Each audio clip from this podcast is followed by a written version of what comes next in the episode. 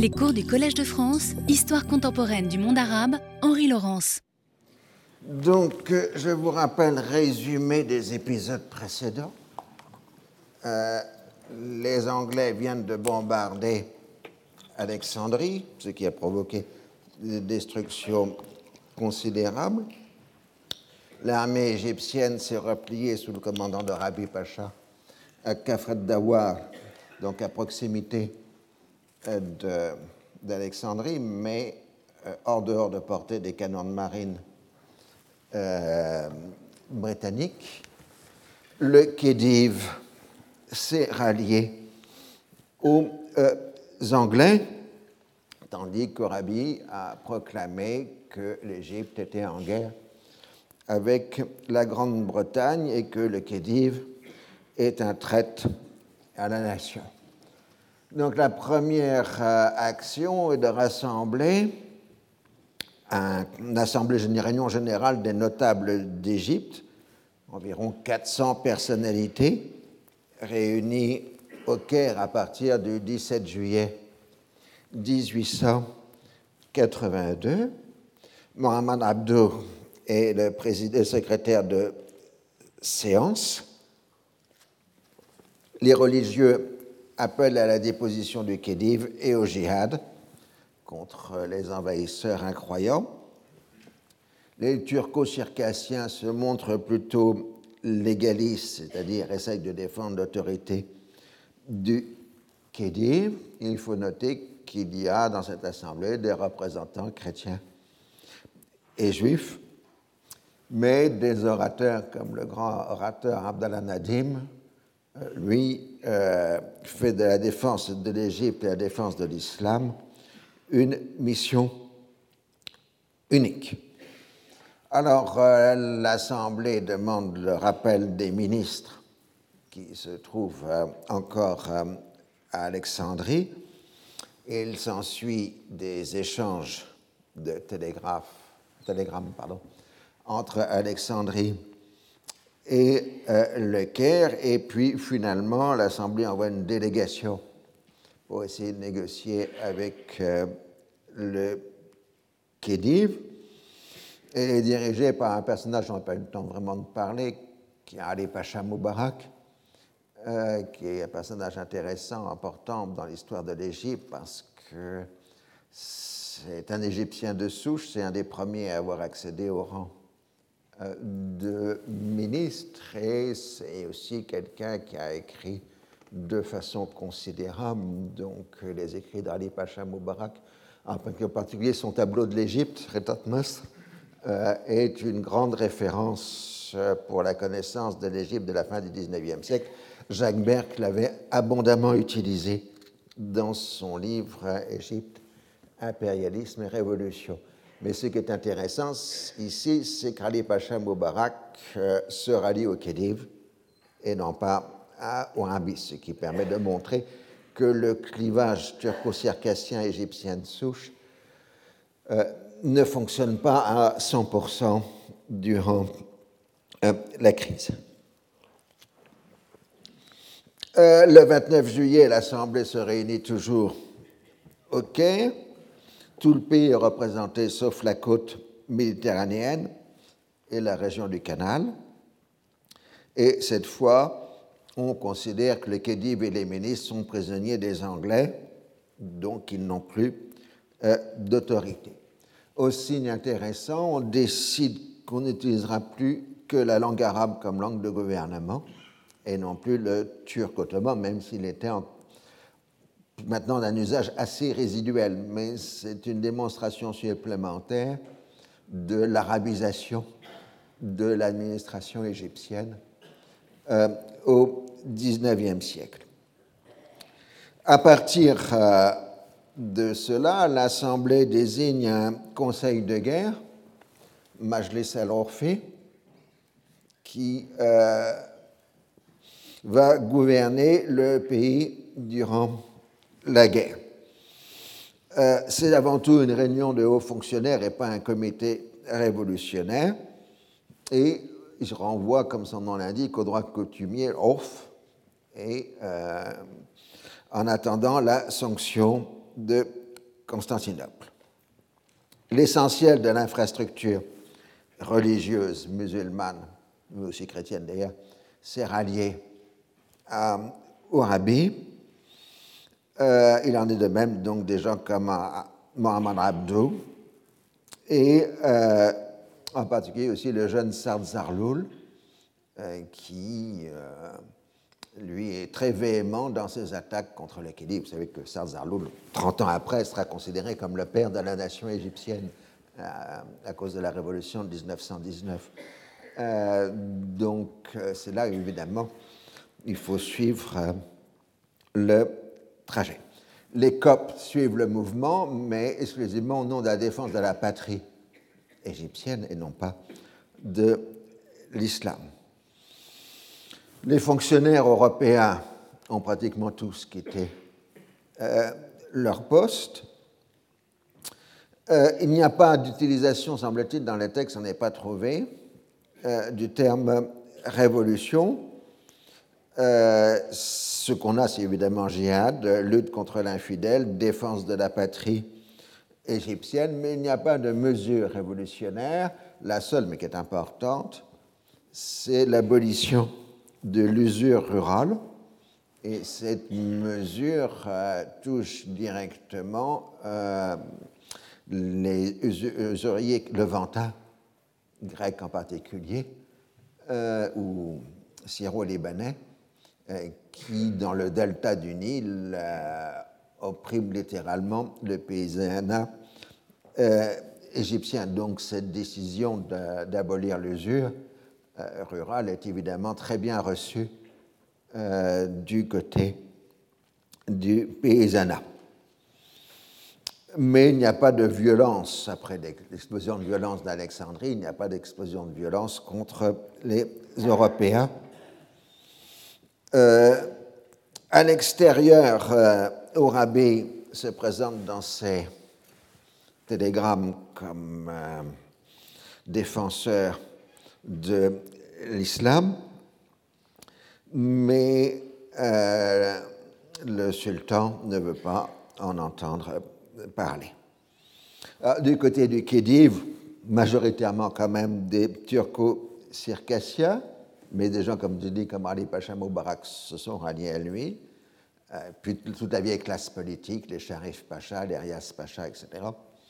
Et de l'autre euh, aussi, alors il essaye de recruter des soldats, donc il lance une campagne de recrutement dans les Balkans, mais euh, le sultan Abdulhamid n'en veut pas, parce que, ne serait-ce que parce que ça risque d'empiéter sur les capacités de recrutement de l'armée ottomane. Donc le Khedive se tourne euh, vers l'Autriche-Hongrie, qui lui permet de recruter quelques Bosniaques musulmans, puisque la Bosnie-Herzégovine est occupée euh, depuis 1878 euh, ou 1879 par les Autrichiens. Mais ce n'est absolument pas suffisant. En réalité, l'autorité du Khedive ne dépasse pas le palais Euh, d'Alexandrie. Quant au sultan Abdelhamid, il se refuse, enfin il lanterne toujours les Occidentaux en refusant d'envoyer une armée ottomane, euh, mais en même temps, il condamne vigoureusement la révolte d'Urabi, euh, qui, selon lui, est une insurrection contre Dieu, les prophètes et les califes. Mais évidemment, les arabistes dissimulent le message euh, du sultan.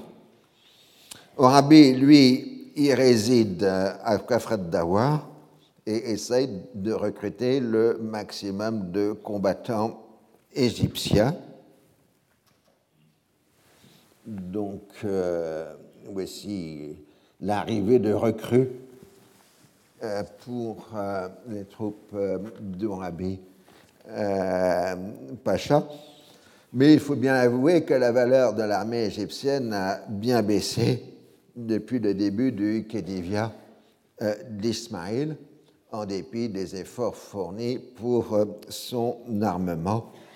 Les réductions budgétaires, les oppositions politiques ont considérablement affaibli une armée On peut certes lever des fellahs en masse, mais ils n'ont aucune formation militaire.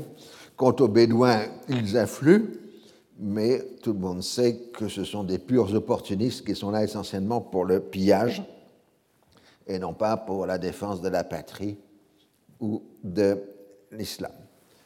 Euh, l'ami d'Orabi, le jeune Ninette, le Suisse, euh, marque dans ses écrits euh, l'enjeu, enfin je publie ça dans la presse suisse, L'islam, selon notre correspondant, est en fermentation pour un réveil général qui ébranlera l'Angleterre, mettra fin à l'Empire ottoman, mais donnera un calife vraiment souverain à un vaste empire musulman de 200 millions d'âmes en Afrique et en Asie. Et là, évidemment, dans ce petit texte de Ninette, on retrouve les échos de Blount et d'Afrani, euh, qui montrent bien qu'il y a bien une communauté d'idées euh, dans l'entourage de Rabi sur une éventuelle remise en cause du califat ottoman. Alors, après avoir bombardé Alexandrie, les Anglais sont bien embêtés. Bon, l'arrivée des premières troupes venues de Malte a permis d'occuper euh, Alexandrie, mais contrairement à ce qu'on pouvait attendre, euh, les Égyptiens n'ont pas cédé. Et puis, d'autre part, il faut trouver un prétexte juridique pour intervenir. Et euh, donc, euh, Londres va proposer à Paris, comme motif d'une intervention militaire, la protection du canal de Suez et non pas la restauration de l'ordre en Égypte. Le problème, c'est que personne ne menace le canal de Suez.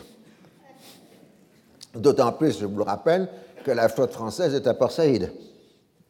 Euh, et qu'elle circule librement euh, dans le canal. Donc Paris propose que l'on saisisse la conférence de Constantinople, la conférence des ambassadeurs, pour obtenir un mandat européen prévoyant une occupation franco-britannique de la région euh, à titre préventif car l'angoisse euh, des Européens, c'est que les nationalistes égyptiens coulent des bateaux dans le canal et mettant fin pendant plusieurs semaines, voire plusieurs mois, à la navigation. C'est exactement ce que fera Nasser en novembre 1956 euh, lors de l'intervention franco-britannique. Donc, euh, il faut saisir les parlements des deux pays puisque selon le système parlementaire dans les deux cas, euh, ce sont des votes de crédit. Mais les votes de crédit signifient une décision politique. Euh, donc euh, la France voudrait avoir un mandat européen, tandis que les Britanniques sont prêts à agir pour, enfin, sans mandat européen. Du côté français, Lesseps a fait savoir que le Khedive lui avait confié qu'il avait la preuve qu'Ourabé était un instrument de la porte pour mettre fin à la dynastie de Mehmet Ali et établir la victoire de l'islamisme sur les chrétiens. Et Lesseps demande donc une occupation française du canal, mais euh, le consul de France euh, n'est pas totalement convaincu et s'inquiète euh, du discours tenu par Sir Beauchamp-Seymour, l'amiral britannique, qui évoque le danger de l'excitation. Donc là, vous avez les navires de guerre à, Port Saïd en 1882. donc l'excitation de la population égyptienne à Port Saïd. On ne veut pas une répétition de ce qui s'est passé euh, à Alexandrie. Du coup, les finalement, décide de renoncer à demander l'intervention française et se tourne vers Ourabé Pacha pour lui demander de garantir la sécurité euh, du canal. Euh, Lesseps, par ailleurs, euh, travaille toujours à essayer de maintenir la neutralité du canal de Suez, ce qui agace les amiraux français et anglais.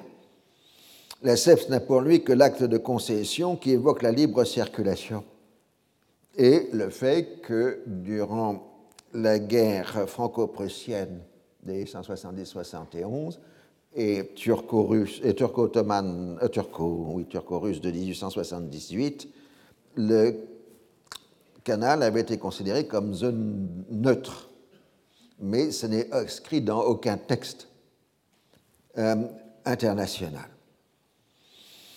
Donc, le 10 juillet, le gouvernement Fraissinet a déposé auprès des chambres une demande de crédit pour accroître les moyens de la marine française en Méditerranée et couvrir le coût des mesures d'évacuation des ressortissants français d'Égypte. Mais cette première demande de crédit n'est pas suffisante et Fraissinet s'est engagé à revenir devant les chambres euh, pour, parce qu'à l'époque, on dit Chambre des députés et Sénat, donc les chambres au pluriel, et pas assemblée, comme aujourd'hui, sous la Ve République. Euh, donc, euh, a dû prendre l'engagement de revenir auprès des chambres pour demander l'autorisation en cas où viendrait une intervention militaire. Mais à Constantinople, ni la Russie, ni l'Allemagne, ni l'Autriche-Hongrie ne veulent donner de mandat européen à l'occupation du canal, tout en reconnaissant la liberté d'action de la France et de la Grande-Bretagne. En conséquence, le 24 juillet 1882, les deux gouvernements déposent auprès de leurs parlements respectifs les demandes de crédit. Pour le gouvernement anglais, il s'agit d'obtenir l'autorisation de faire des préparatifs militaires qui le mettent à même d'intervenir en Égypte on explique que l'on n'agit que pour le bien de l'Égypte, restauration de l'ordre et de la tranquillité, maintien de l'autorité du Khedive, développement de matières prudentes et judicieuses des libertés du peuple égyptien, quand il aura été libéré de la tyrannie militaire qui s'exerce actuellement sur lui. L'intérêt de l'humanité impose de mettre fin à la dictature militaire en Égypte. C'est pénible avec les Occidentaux, ils ont toujours de bonnes raisons morales pour intervenir. Les communes vote les crédits demandés par 279 voix contre 19. Les 19 opposants sont essentiellement des nationalistes irlandais et des radicaux euh, les plus extrêmes de la Chambre. Les jours suivants, Gladstone affirme à plusieurs reprises que l'Angleterre est prête à assurer au peuple égyptien le self-government. ça, jusqu'à la fin de self-government sera toujours un problème pour les Français parce que c'est un mot qui, jusqu'à aujourd'hui, est totalement intraduisible en français. Euh, encore aujourd'hui, euh, self-government, quand on a parlé d'une autorité de self-government en Palestine, les Français n'ont pas très bien su ce que ça voulait dire. Hein. Euh, donc, dans l'entre-deux-guerres, la Société des Nations traduisait self-government par libre gouvernement euh, mais bon, euh, je fais une anticipation évidemment, mais en 1945, la charte des Nations Unies définira les territoires sous colonisation comme des territoires n'ayant pas de self-government. Mais ça laisse toujours des problèmes de traduction. Alors, euh, si l'Angleterre le gouvernement anglais obtient sans problème l'autorisation et les crédits nécessaires pour l'intervention militaire, le débat français va être beaucoup plus euh, difficile. D'abord euh, parce que le but de Freycinet, ce n'est pas tellement d'intervenir en Égypte, mais de maintenir l'alliance franco-britannique, l'entente cordiale. Au-delà, c'est toute la politique d'expansion coloniale entamée par la République des Républicains qui est en jeu. Et Freycinet a contre lui l'hostilité provoquée par l'attitude du gouvernement Ferré, qui a imposé l'occupation de la Tunisie tout en affirmant qu'il s'agissait de mesures partielles de nature défensive et préventive. Tout le monde a à l'esprit les colibets de Rochefort sur les Chromires qu'on n'arrivait jamais à trop trouver euh, et qui avaient servi de justification. D'autre part, ni à Londres ni à Paris, on ne veut pas être intervenir pour euh, verser du sang français ou anglais pour l'intérêt des porteurs de coupons de la dette égyptienne. Donc, euh, les uns et les autres doivent insister sur la fibre patriotique et chauviniste de leur opinion publique, rejeter validité d'un nationalisme égyptien et réduire le mouvement orabiste à une identité pan-islamique et antichrétienne. On y ajoute de puissantes considérations géopolitiques, à la fois coloniales et européennes. les deux débats de juillet 1882 à la Chambre des députés à Paris sont un des grands sommets de l'art oratoire de la Troisième République. Donc je me me permettre de vous en donner de très longs extraits, rien que pour vous faire sentir la différence dans la qualité des discours de l'époque par rapport aux discours euh, d'aujourd'hui. La question même du fondement philosophique de l'expansion coloniale a été posée dans ce débat et à mon avis, le débat de 1882 est plus intéressant encore que celui de 1885, qui amènera la chute de Ferry euh, à propos des affaires de Chine. Et pour nous, il compte plus, évidemment, le débat de juillet 1882, parce qu'il pose radicalement la question des rapports entre la France et le monde musulman. Alors, les premières séances, c'est le 19 et le 20 juillet 1882. Alors, il y a beaucoup d'orateurs, je n'aurais sélectionné qu'un certain nombre ici. Il y a le premier vraiment à parler, c'est Édouard Lecroix, qui ne vous dit rien aujourd'hui, mais qui était une personnalité très connue euh, à l'époque, euh, puisque c'était un ancien compagnon de Garibaldi euh, dans l'expédition de Sicile. Ensuite, il était parti avec Renan pour la campagne archéologique en Palestine, en Phénicie, la mission de Phénicie en 1860-1861. Il est, je ne sais plus si c'est le gendre ou, ou pas, ou l'épouse d'une petite fille de Victor Hugo, enfin donc c'est quelqu'un euh, qui, une personnalité importante à la fois dans le monde littéraire et dans le monde politique français du début de la Troisième République. Et c'est lui qui le premier, semble-t-il, à dire que la France est une puissance musulmane. Je cite. Est-ce que nous ne sommes pas une grande puissance musulmane? Est-ce que nous ne possédons pas l'Algérie et cette Tunisie que le ministère veut annexer à la France? Est-ce que nous n'avons pas aussi à la défendre et à les protéger? Est-ce que nous n'avons pas à assurer là aussi la sécurité de nos nationaux, à empêcher la révolte des Arabes? Est-ce que nous n'avons pas des devoirs à remplir envers les colonies algériennes, tout aussi bien qu'envers celles du Caire et d'Alexandrie que l'on avait promis de défendre? Ne croyez-vous pas que le jour où l'Égypte sera aux mains d'une autre puissance, que le jour où il n'y aura plus d'influence française en Égypte, où cette influence sera remplacée par l'influence turque et par celle d'une autre puissance, ne croyez-vous pas, dis-je, que ce jour-là, s'il y a un mot d'ordre, un cri de guerre poussé dans les mosquées du Caire et d'Alexandrie, dans la mosquée de Lazare, que ce cri retentira immédiatement et aura de l'écho dans toute l'Afrique septentrionale. Ne croyez-vous pas que ces cris de passion et de haine qui se répandent avec une facilité si effrayante dans ces pays, qui semblent sans moyen de communication, que ces cris de guerre qui sont comme emportés à travers le désert par le vent qui y souffle jusque dans le territoire algérien et même jusqu'à l'Atlas, ne croyez-vous pas que le jour où ce cri de guerre se ferait entendre, nos colonies ne seraient pas menacées, que la France en danger ne serait pas forcée d'engager 150 000 ou 200 000 de nos soldats pour défendre nos possessions? Comme euh, le journal officiel note très bien, très bien, sur quelques bancs de la gauche. Lecroix utilise aussi l'argument économique L'Orient est un marché essentiel pour les produits manufacturés français. Comme beaucoup d'interventionnistes, il fait la distinction entre un parti national égyptien respectable et le parti militaire qui veut rétablir une sorte de domination. Mamelouk. Le second orateur qui nous intéresse, c'est Francis Charme, un des grands piliers de la République des Républicains, qui est le frère de Gabriel Charme, dont j'ai déjà abondamment parlé les fois précédentes. Euh, donc Charme fait de la France une puissance arabe et une puissance musulmane.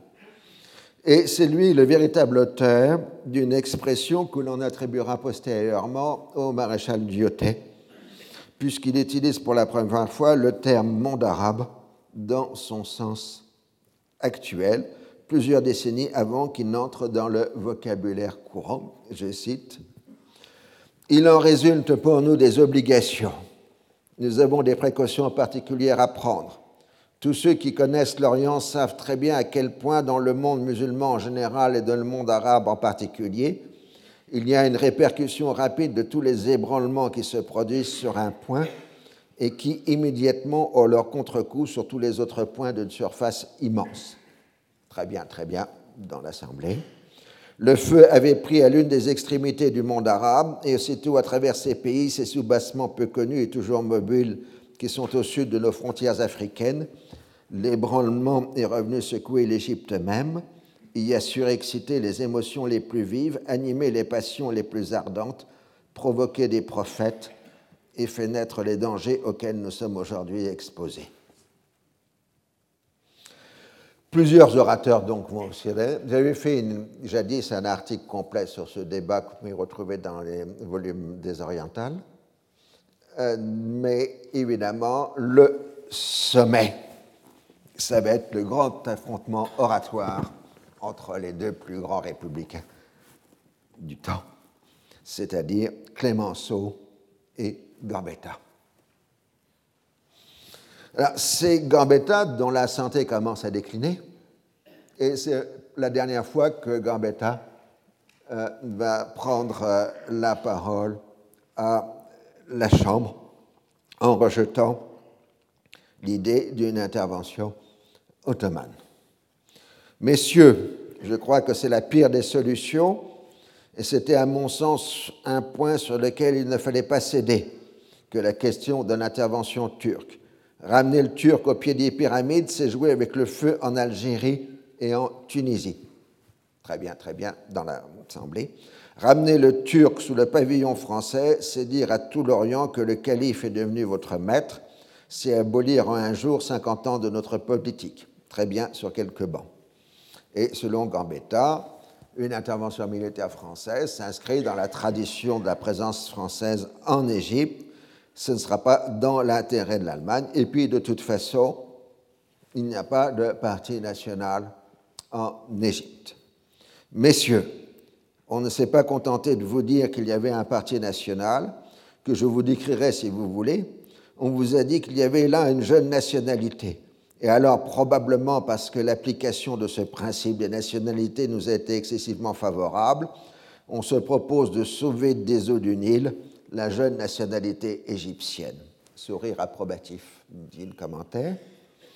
Messieurs, ce n'est pas pour la nationalité égyptienne ni pour le compte d'un parti national qu'il faut aller en Égypte, c'est pour la nation française. Très bien, très bien. Commentaire dans la somme pour cette nation française dont on prenait si éloquemment en main la défense à cette tribune et qui aujourd'hui, comme vous le disiez tout à l'heure, promène une vie errante et misérable sur toutes les côtes de la Méditerranée. Ensuite, il évoque les Anglais, et il pense certainement à son ami Dilk. Quand vous serez là aux prises, vous aurez les Anglais en face de vous, et alors ne vous y trompez pas, et rappelez-vous que les Anglais ont pour habitude de distinguer entre les peuples d'une part, il y a les peuples qu'ils considèrent comme les nations d'une race analogue à la leur et qui peuvent jouir des institutions de la libre Angleterre. C'est l'Australie, c'est le Canada. Ce sont les pays où il y a véritablement un peuple avec ses couches successives, avec ses traditions, avec sa langue propre ou ses aptitudes déjà formées. À cela, les Anglais donnent des institutions qui peu à peu émancipent ces races et en font pour ainsi dire les sœurs cadettes de l'Angleterre. Mais il y a d'autres races, paraît-il, dont la caractéristique aux yeux de l'Angleterre a toujours d'être dominée, de vivre sous le bâton, et qui ne sont bonnes à devenir peuple qu'à la condition de ne pas être livrées à toute espèce de sollicitation venue du dehors. Messieurs, on parle de nationalité, mais la nationalité, cela ne s'invente pas. Et cependant, ici, dans la question qui nous occupe, on trouverait facilement les docteurs en S-sciences parlementaires qui sont allés en Égypte semer et faire fructifier cette graine nouvelle du Parti national. Sourire dans l'Assemblée. Je vous assure que si on faisait leur biographie, vous seriez fort étonné de voir quels sont les parrains de la nouvelle nationalité égyptienne. Rire approbatif sur divers bancs à gauche et au centre. Oui, messieurs, on les connaît. Ils entrent même volontiers en relation avec les hommes politiques. Personne n'ignore que j'ai moi-même mentionné dans une dépêche du livre jaune, où ils ont leur siège de leurs opérations et à quel prix ils y mettent. Messieurs, quand vous serez là, vous y trouverez cette Angleterre qui connaît la fela, qui sait quelle somme de libre examen et de préparation civique il y a dans cette race depuis les Ixos et les pharaons jusqu'à nos jours. Les Anglais vous diront qu'ils ne sont pas du tout partisans de cet ordre de civilisation, peu à peu car ils sont déjà sur place, et vous n'y êtes pas encore, peu à peu, ils s'apercevront que les intérêts qu'ils ont à défendre là-bas sont mis en question par les nébuleuses et chimériques rêveries du Parti national, et vous arriverez avant longtemps, c'est telle est la condition de notre intervention en Égypte, un conflit qui ne tardera pas à devenir assez aigre. Et il continue donc euh, pour plaider euh, l'intervention militaire française. Et à ce moment-là, Clémenceau demande la parole et demande la suspension de séance parce qu'il a l'intention de répondre longuement à Gambetta. Et donc, euh, on décide que la réponse de Clémenceau aura lieu le lendemain. Et dans l'intervalle, la Chambre passe à la suite de l'ordre du jour parlementaire, c'est-à-dire contrôle des importations de viande de porc étrangère, surtaxe sur les vins à l'octroi de Loudun, aide financière à apporter à l'acquisition de terres et aux travaux de colonisation en Algérie. Alors voilà Clémenceau en 1882, c'est une photo, on a tellement habitué de voir le Clémenceau de la Première Guerre mondiale qu'on oublie qu'il a d'abord été un homme jeune et un redoutable bretteur. Donc le 20 juillet 1882, Clémenceau prend la parole et c'est un de ses plus célèbres discours, toujours cités, mais de façon imparfaite, dans les différentes biographies euh, de Clémenceau. L'honorable M. Gambetta disait dans son discours Ce n'est pas pour la nationalité égyptienne ni pour le parti national qu'il faut aller en Égypte, mais pour la nation française. Assurément, sous cette forme, cette proposition ne rencontrera pas de contradicteur. Mais voyons ce qu'il y a au fond de cette idée. Les Français soutiennent qu'ils ont de puissants intérêts en Égypte. Les Anglais, les Italiens, d'autres encore disent de même. Au risque de paraître soutenir un paradoxe, je voudrais dire qu'il me semble que les Égyptiens, eux aussi, ont quelques intérêts en Égypte. Je voudrais examiner quels sont ces intérêts et démontrer, si je peux, que ces intérêts bien compris sont absolument identiques aux intérêts français et aux intérêts européens. Voilà la démonstration que je voudrais faire. Et ensuite, Clémenceau développe ce qu'il appelle un programme de politique démocratique. Il y a une observation que je suis obligé de faire, c'est que ceux-là même qui contestent qu'il y avait une politique républicaine doivent reconnaître qu'il y a une politique de quelque nom qu'on l'appelle, je l'appellerai volontiers politique démocratique, qui s'attache plus aux conquêtes morales qu'aux conquêtes matérielles une politique qui croit que la guerre est une hérésie économique où le vainqueur souffre autant que le vaincu, qui croit que quand une civilisation supérieure vient à se superposer à un rudiment de civilisation, au lieu de chercher l'exploitation de l'homme par l'homme, au lieu de chercher la domination, il faut s'efforcer de fondre un ordre basé sur les principes du droit et de la justice, aussi bien dans le domaine politique que dans le domaine économique et social. Très bien, très bien, à l'extrême gauche. Selon Clémenceau, ça a été la politique de la Première République en dépit des crises effroyables qu'elle a traversées. Vouloir imposer des procédés de domination et d'exploitation de l'homme par l'homme est contraire à la tradition française et risque de conduire à une crise ou à une révolution. Et là, il aborde, là c'est donc le passage le plus célèbre du discours, la question fondamentale de la fin du XIXe siècle, le rapport entre race et politique.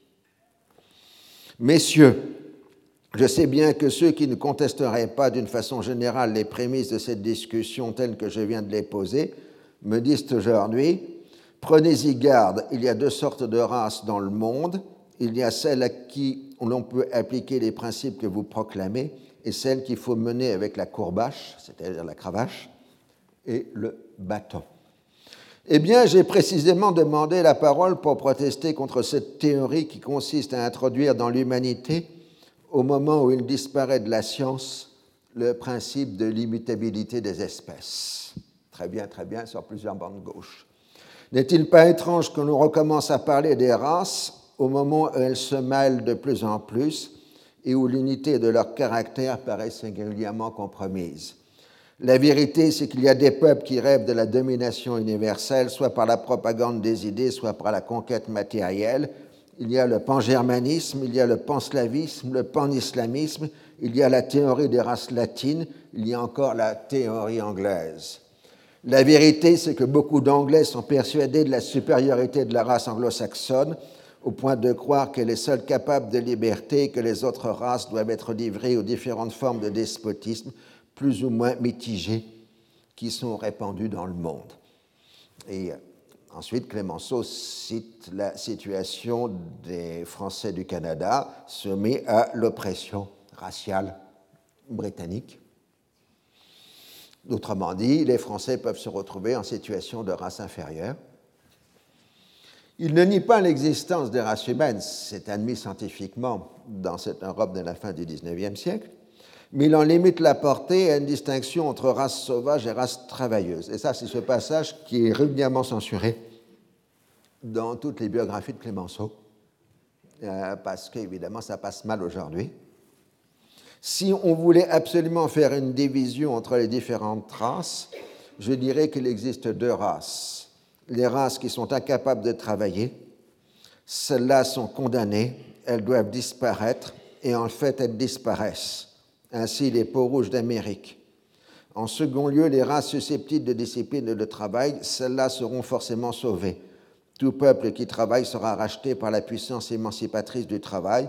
Sans doute ces peuples peuvent d'abord être exploités par des conquérants, par des aventuriers qui viendront s'emparer de leur sol, mais je dis qu'ils arriveront à créer un régime économique qui, grâce au progrès de la civilisation, forcera leurs exploiteurs à composer avec eux et ils passeront ainsi de l'état d'esclavage ou de l'état de servage à la condition de salariés européens qui poursuivent eux aussi leur émancipation économique et sociale, incomplète encore, mais à laquelle ils doivent arriver par les réformes économiques que la République leur doit.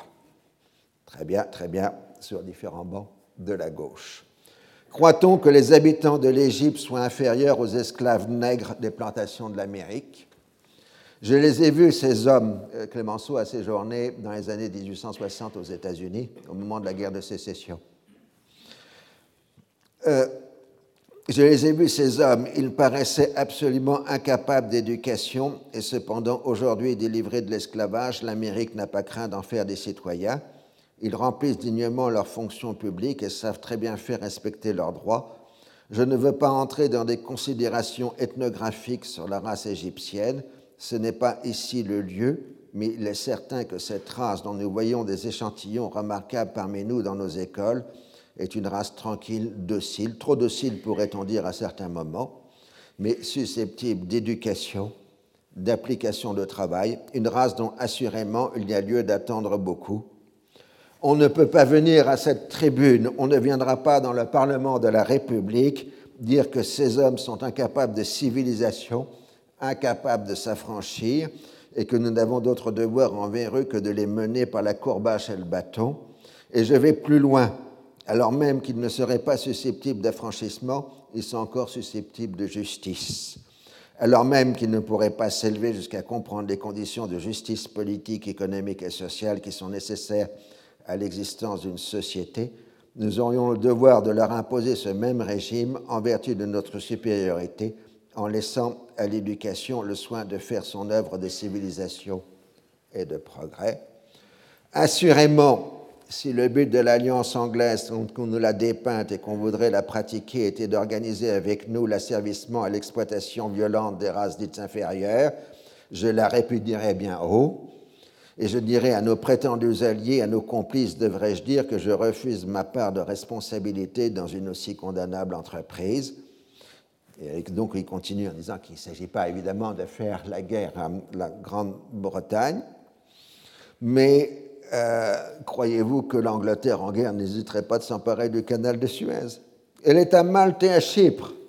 Elle occupe Malte provisoirement, rire dans l'Assemblée, depuis 1801. Elle s'est emparée de Chypre dans les circonstances que vous savez, et ce n'est pas pour le plaisir de civiliser Chypre, au pas du tout. Dans ces conditions, je ne dis pas que nous devions en aucun cas aider l'Angleterre à assurer la liberté du canal, mais je ne m'illusionne pas sur la portée du concours que nous lui prêterions et sur les avantages qu'on pourrait retirer, qu'on pourrait retirer notre pays. Donc, euh, il demande la collaboration franco-britannique, mais pour la justice et pas pour asservir la population égyptienne. Ensuite, il s'en prend à la colonie française d'Égypte, qui est atteinte de la maladie française typique du fonctionnarisme. L'Égypte souffre de ces centaines de fonctionnaires français et européens. Il faut envoyer des ingénieurs, des chefs d'entreprise, mais pas des fonctionnaires. Il met en cause la condition dans laquelle l'Égypte s'est endettée, avec euh, toutes les malversations financières qui sont derrière l'endettement égyptien. Il reprend ensuite la défense euh, des paysans égyptiens. Il est certain que le mot nationalité n'a pas en Égypte le sens qu'il a parmi nous. Il n'y a pas encore de nationalité égyptienne, c'est l'évidence, mais le seul fait qu'on a cru trouver un élément de force dans cette appellation de parti national suffit à montrer qu'il y a dans le pays un mouvement de l'opinion, un sentiment public qui réclame des satisfactions au fond de toute crise politique, ne l'oubliez pas, il y a un malaise social. Euh, et ensuite, euh, il explique que le malaise social en Égypte, c'est l'usure qui frappe la population paysanne égyptienne. Les 25 millions de livres sterling, dit-il, dus par les fellahs aux usuriers. La, et rappelle que c'est la misère du peuple français qui a provoqué la révolution de 1789, donc c'est la misère du peuple égyptien qui provoque cette révolution de 1882. Et enfin, il reprend évidemment le thème sous-entendu de toute la gauche républicaine, enfin l'extrême gauche républicaine, puisque je vous rappelle à l'époque, Clémenceau est considéré comme le chef de l'extrême gauche. Euh, il, reprend le thème euh, de la ligne bleue des Vosges. Je ne veux juger les intentions de personne, mais enfin une chose me frappe. Il me semble qu'on nous pousse du côté de la Méditerranée, il me semble qu'on cherche à nous éparpiller sur les rivages de l'Afrique, de même qu'on a poussé l'Autriche en Herzégovine et en Bosnie. Il me semble qu'on nous a poussé en Tunisie et qu'on nous pousse Égypte. Ce on, c'est Bismarck bien évidemment.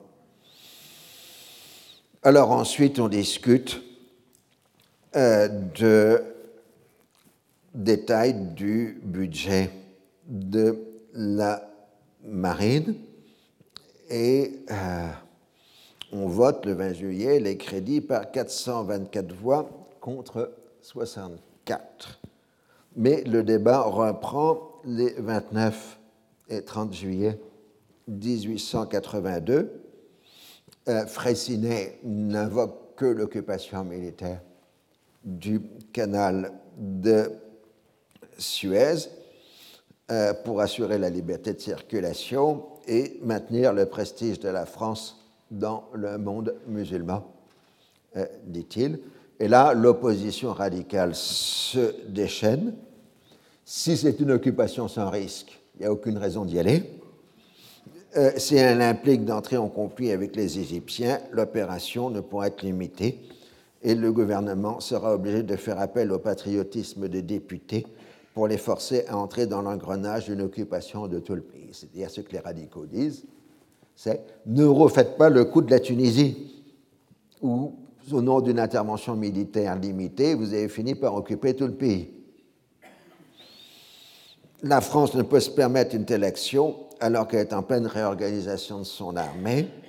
On rappelle la désastreuse expédition du Mexique sous Napoléon III et la façon dont l'expédition de Tunisie donc a été présentée. Et le tigre, on l'appelle déjà le tigre, hein, Clémenceau, parce que c'est le grand tombeur des ministères, reprend la parole quand on examine cette question égyptienne, on ne tarde pas à reconnaître qu'il n'y a pour nous que deux attitudes à prendre, deux politiques à suivre, la politique d'intervention ou la politique d'abstention. Je sais bien que le gouvernement en a inventé une troisième, mais comme elle n'a pas reçu de nom, je vous demande la permission de la laisser dans sa condition présente et de ne pas la tenir pour le moment sur les fonds baptismaux parlementaires. Rire. Qu'est-ce que c'est que cette politique? Est-ce la paix? Non pas, puisque nous envoyons des troupes en Égypte. Est-ce la guerre? Pas davantage, puisqu'il est entendu qu'elles ne se battront pas. Rire de vous.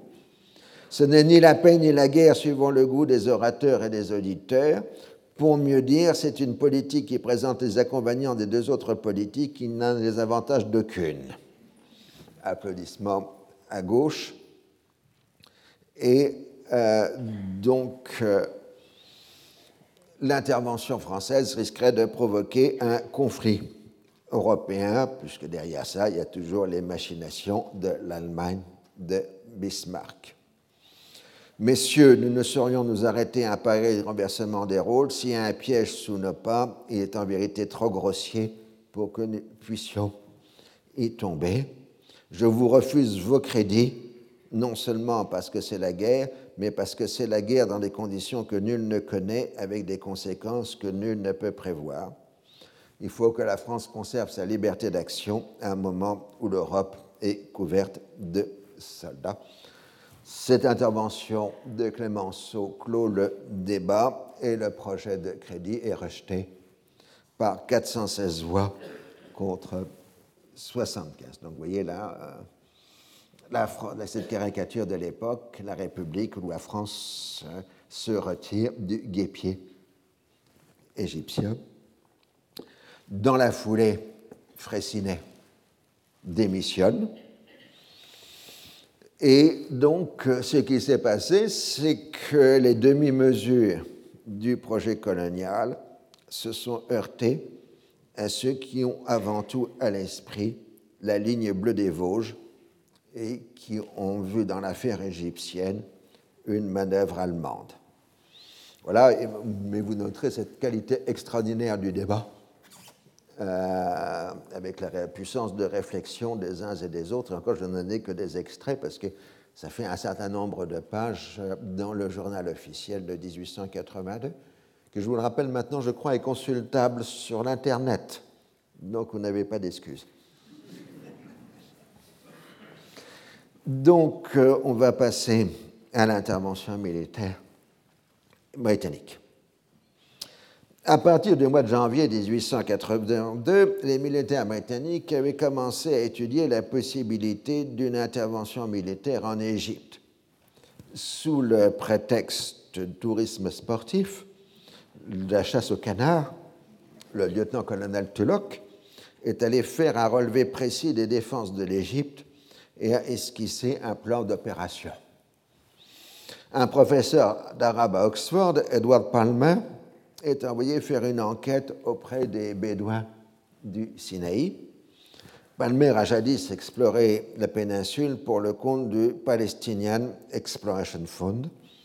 Il débarque à Jaffa, ayant pris l'habit indigène, puisque c'était la mode, vous vous rappelez les Burton et autres, les Bucart qui avaient sillonné la région sous habit indigène et commence à prendre euh, des contacts fructueux avec les Bédouins sous le nom de guerre qu'il a adopté de Cher Abdullah.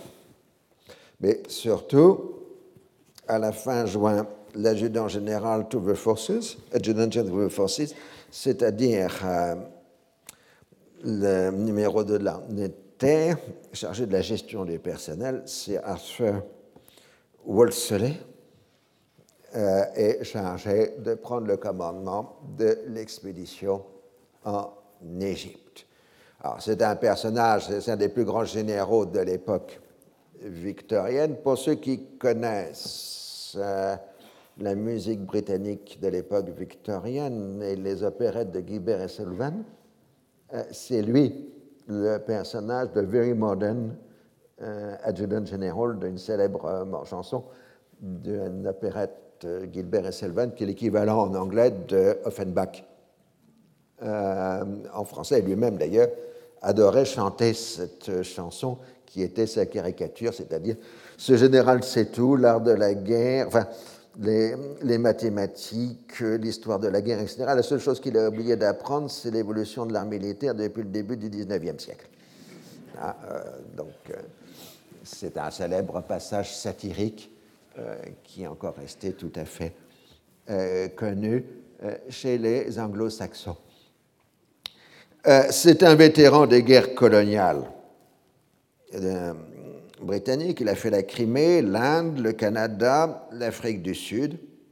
Et c'est surtout quelqu'un qui est connu pour la minutie de ses préparatifs, euh, au point que dans l'armée britannique, l'expression Everything's all Sir Garnet euh, signifie que tout est en ordre, hein, parce qu'une fois que Sir Garnet a tout mis en ordre, tout est impeccable et tout marchait, tout va marcher euh, dès le départ. Alors, euh, dès Londres, il a fait son plan de guerre.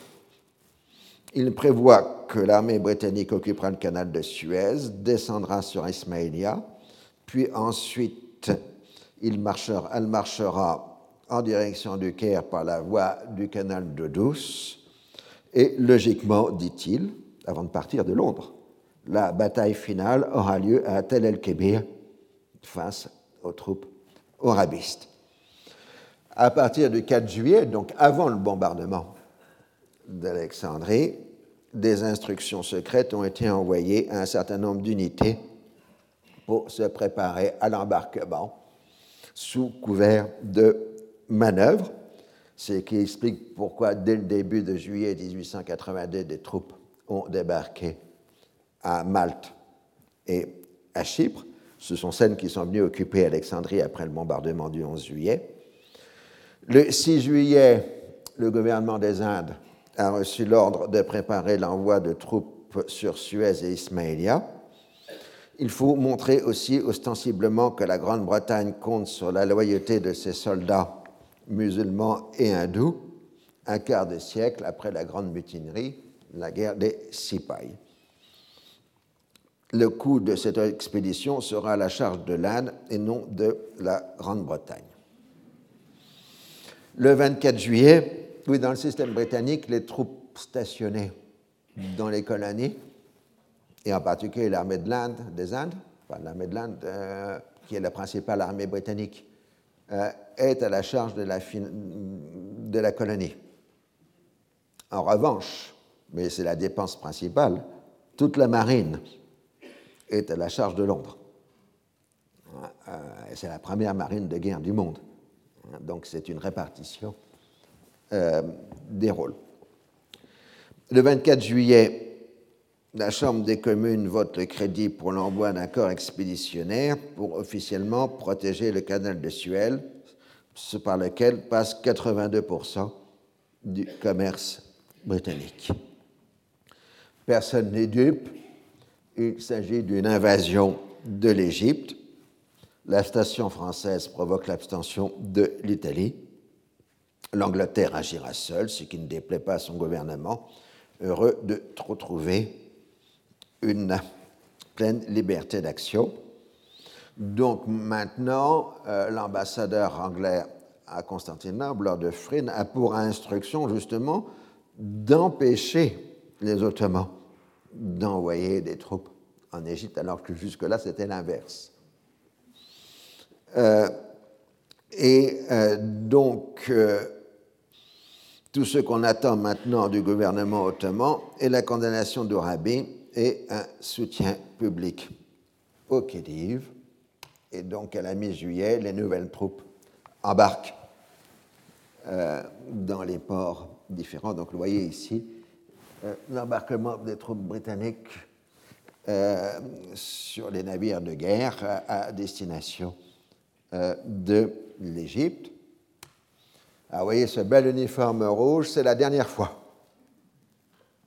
Euh, c'est la dernière fois que l'armée britannique va entrer en opération avec le grand uniforme rouge, pour une raison très simple, c'est que je l'ai déjà expliqué l'autre jour, en 1884 va être euh, découvert l'utilisation de la poudre sans fumée donc jusque-là, il faut bien comprendre que c'est d'aucune importance d'avoir un grand habit rouge, parce qu'au bout du quatrième ou cinquième tir, on est couvert de fumée et on ne vous voit plus. Et donc, avec la poudre sans fumée, on va rester visible. Donc, à partir de la fin des années 1880, l'uniforme britannique va changer, puisqu'on va adopter de façon généralisée une pratique qui est déjà commune dans l'armée des Indes, la tenue kaki. C'est donc le moment, à la fin des années 1880, où les militaires deviennent kaki, ceux qui vont rester jusqu'à aujourd'hui. Euh, donc, il y avait la peine de noter euh, ce détail. Et là, vous avez le droit à votre pause de cinq minutes réglementaire. Alors, contrairement aux armées continentales qui sont des armées issues de la conscription, l'armée britannique du XIXe siècle est une petite armée, mais une armée de métier. C'est donc une armée d'engagés rompue à la discipline. Euh, certains d'archaïsmes comme les châtiments corporels par exemple, le fouet vient d'être supprimé dans l'armée britannique. C'était une longue discussion pénible, parce qu'il y avait des gens qui voulaient maintenir les bonnes traditions. Euh, mais donc, on vient juste de supprimer le châtiment corporel dans cette armée. Mais c'est surtout une armée coloniale, euh, qui, en particulier dans le corps des officiers, euh, composé d'officiers qui ont fait toutes les guerres coloniales depuis la guerre de Crimée, enfin à exception de la guerre de Crimée, euh, et qui est donc euh, parfaitement professionnalisé. Le 1er, enfin le 2 août 1882, le premier contingent venu de l'Inde occupe la ville de Suez, évidemment pour protéger Suez des urabistes. C'est une évidence, comme il se doit. Mais les combats principaux euh, vont se situer. Euh, donc là, c'est l'occupation de Suez, je pense, euh, par les troupes venues de l'Inde. Les combats principaux sont évidemment d'abord dans la région d'Alexandrie. Alors, pour les petites histoires, mais ce n'est pas une petite histoire parce que ça reste dans les mémoires, Palmer, donc ce professeur d'arabe, a rejoint les forces britanniques à Suez. Il est nommé interprète en chef de l'armée, puis il repart dans le désert avec deux officiers britanniques pour acheter des chameaux et offrir aux chefs bédouins des sommes importantes afin de s'assurer de leurs allégeances. Mais les trois hommes vont disparaître ce qui inquiétera évidemment les autorités britanniques qui décideront d'envoyer Francis Burton à la recherche de Grand Burton, celui qui avait fait le pèlerinage à la Mecque, celui qui avait fait la découverte des sources du Nil. Mais avant que Burton arrive en Égypte, on découvrira les dépouilles mortelles des trois émissaires.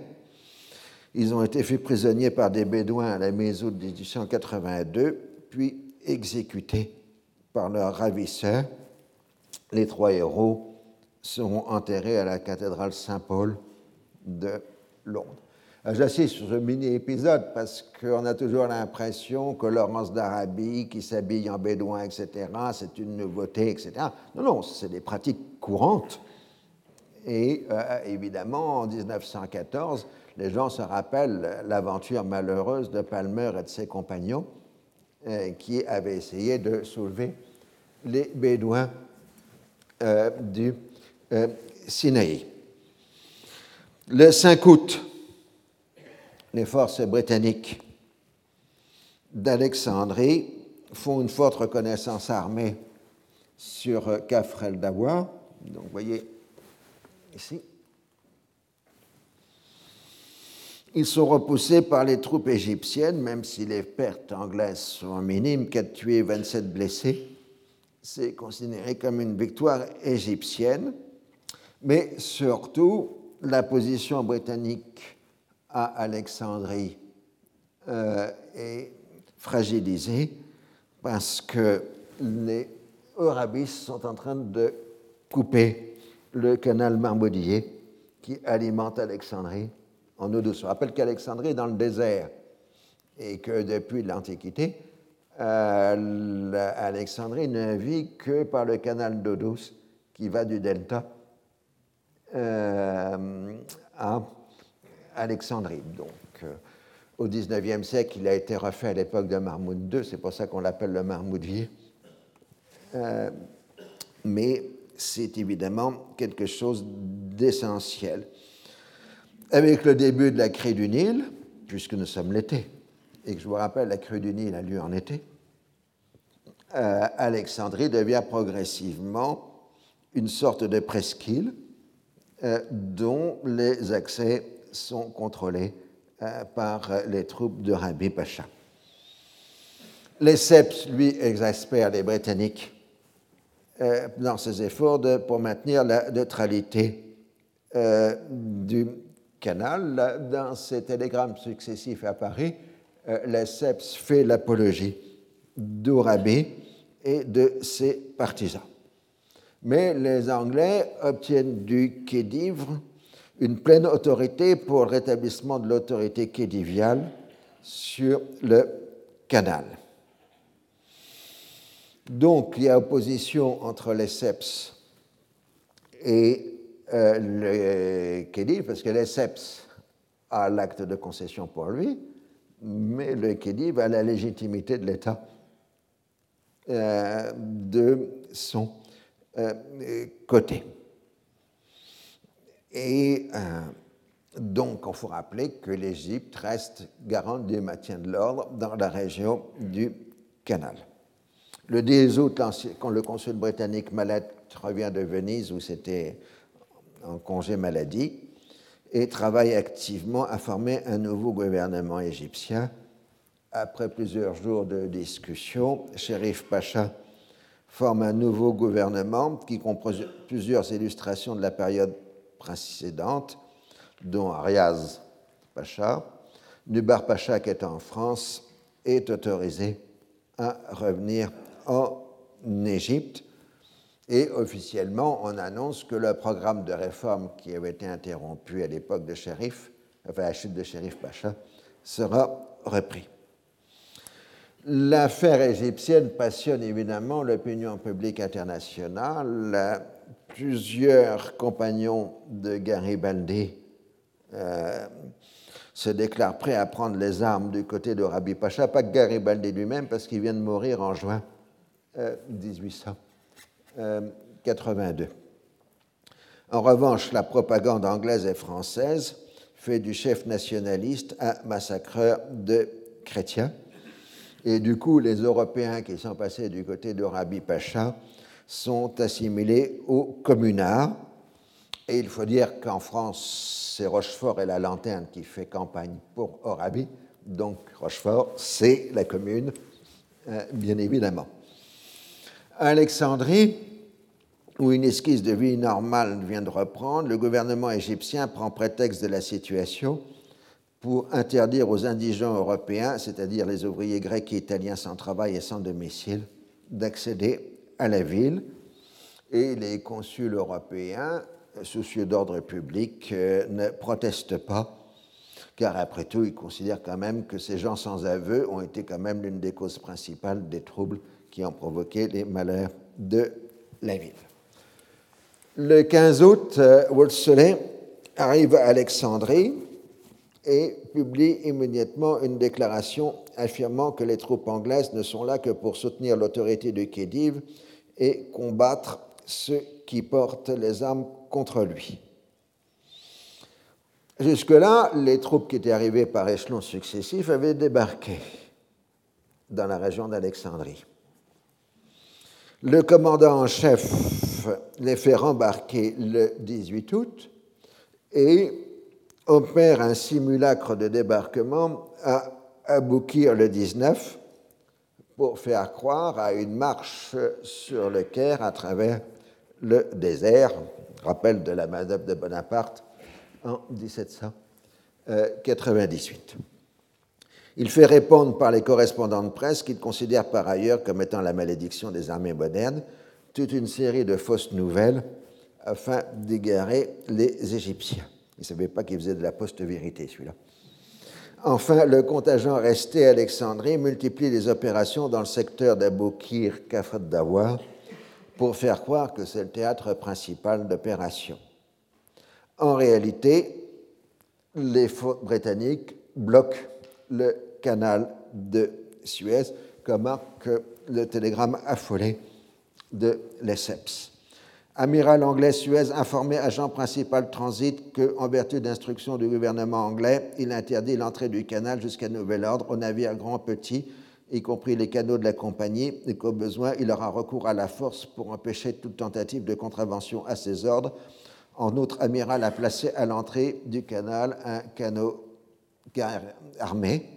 J'ai protesté contre ce acte de violence et de spoliation.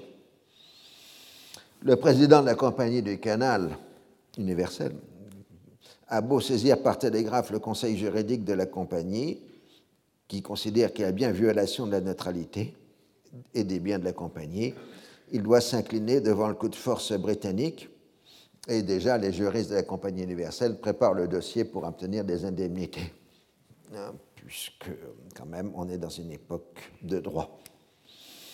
Euh, le problème supplémentaire, c'est que l'Angleterre, qui vient de faire cette manœuvre, possède 45% des, actions de la Compagnie universelle.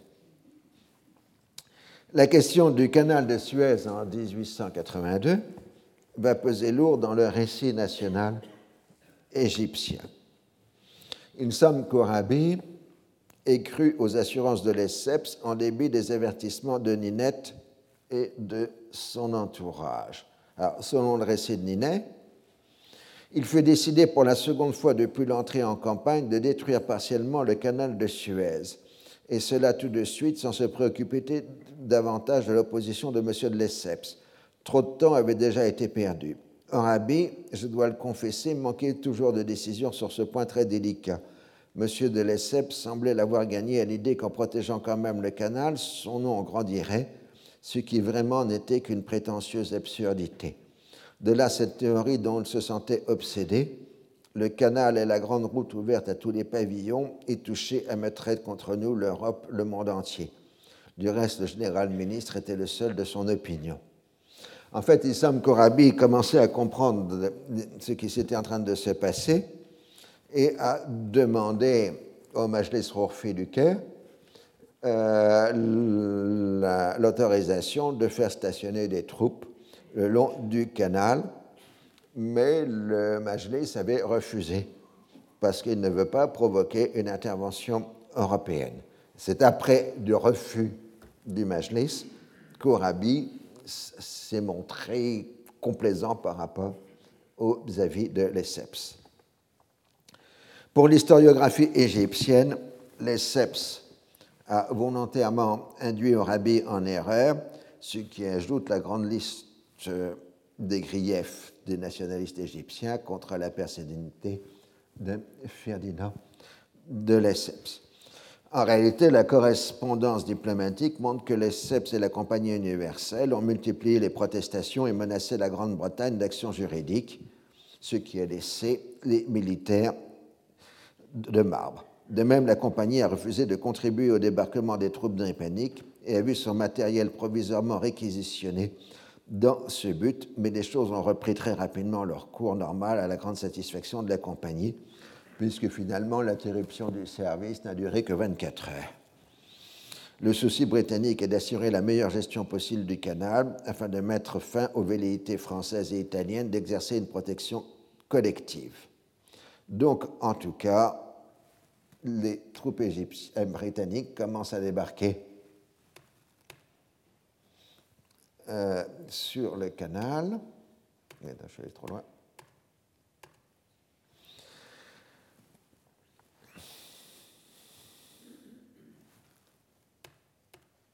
Voilà. Donc, euh, maintenant, la marine britannique entre dans le canal de Suez et arrive le 20 août 1882 à Ismaïlia, où fait jonction avec les troupes venues de l'Inde via Suez. Évidemment, la marine britannique positionnée dans le canal et en particulier dans les lacs euh, couvre de son artillerie euh, les forces britannique. En même temps, le major Tulloch a fait couper à Jaffa le fil télégraphique entre le Caire et Constantinople. Comme l'autre câble passe par Alexandrie, l'Égypte est maintenant coupée du reste du monde, euh, puisqu'il n'y a que les Britanniques qui contrôlent les liaisons télégraphiques. Alors la réplique britannique, euh, égyptienne, pardon, a été d'essayer de couper le canal d'eau douce. Donc vous voyez ce fameux canal d'eau douce qui a été indispensable, parce qu'avant même de creuser le canal de Suez, il a fallu d'abord creuser le canal d'eau douce hein, pour permettre tout simplement de ravitailler les ouvriers qui étaient euh, dans l'isthme. Donc il part d'Ismaïlia et il suit euh, toute cette zone. Et là, en vert, évidemment, les terres qui ont été mises en culture euh, grâce au euh, canal d'eau douce, ce qui était en plus une opération agricole en même temps qu'une alimentation en eau. les premiers combats donc vont se concentrer dans la zone du canal d'eau douce les 24 et 25 août. Et les Égyptiens vont avoir une très lourde perte puisque l'ingénieur en chef de l'armée égyptienne, une personnalité de grande valeur, est capturé par les Britanniques. La première grande bataille a lieu donc sur le canal d'eau douce à Cassassine.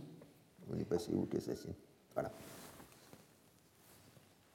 Euh, entre, là où s'affronte l'armée égyptienne qui vient de Kafret Dawa euh, face à euh, l'armée égyptienne. Alors on voit le professionnalisme des soldats britanniques, là en embuscade dans le secteur de Kassassine, et puis ensuite c'est la mêlée où la cavalerie britannique enfonce euh, les lignes égyptiennes. Les jours suivants, Wolseley, qui affronte de gros problèmes de logistique, consolide sa position et fait venir de nouvelles forces d'Alexandrie. Les pertes britanniques sont légères, mais vous vous rappelez, on est au mois d'août, hein. euh, donc il fait extrêmement chaud euh, en Égypte dans cette période.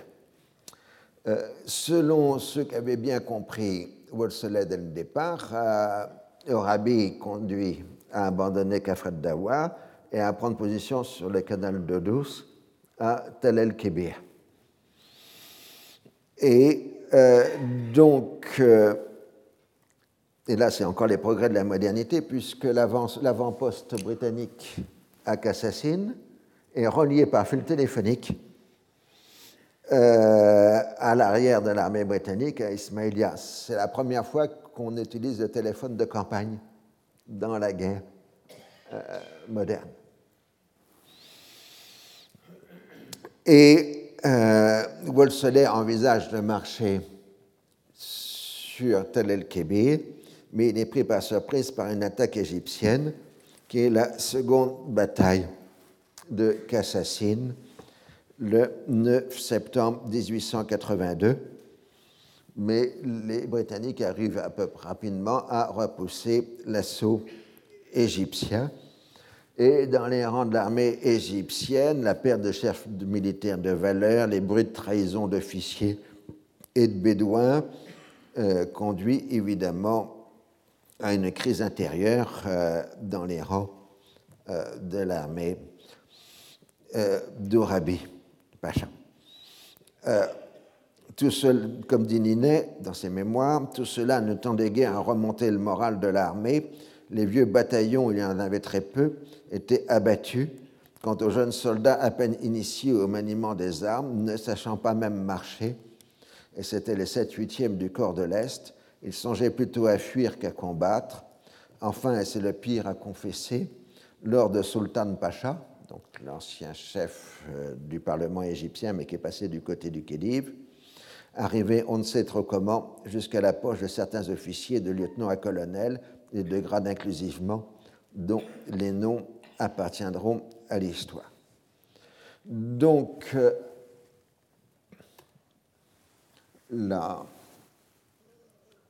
Tel el-Kébir est ici à peu près, et euh, Orabi tente de se fortifier devant Tel el-Kébir qui est à 6 km de Kassassine. Il dispose d'une vingtaine de milliers d'hommes de qualité. Alors, le plan de Wolseley est, très simple, mais toujours euh, compliqué d'exécution. Euh, il va prendre les troupes britanniques qui sont à Cassassine et de faire une marche silencieuse de nuit qui fait que les Égyptiens ne se rendront pas compte pour attaquer à l'aube du 13 septembre euh, l'armée égyptienne.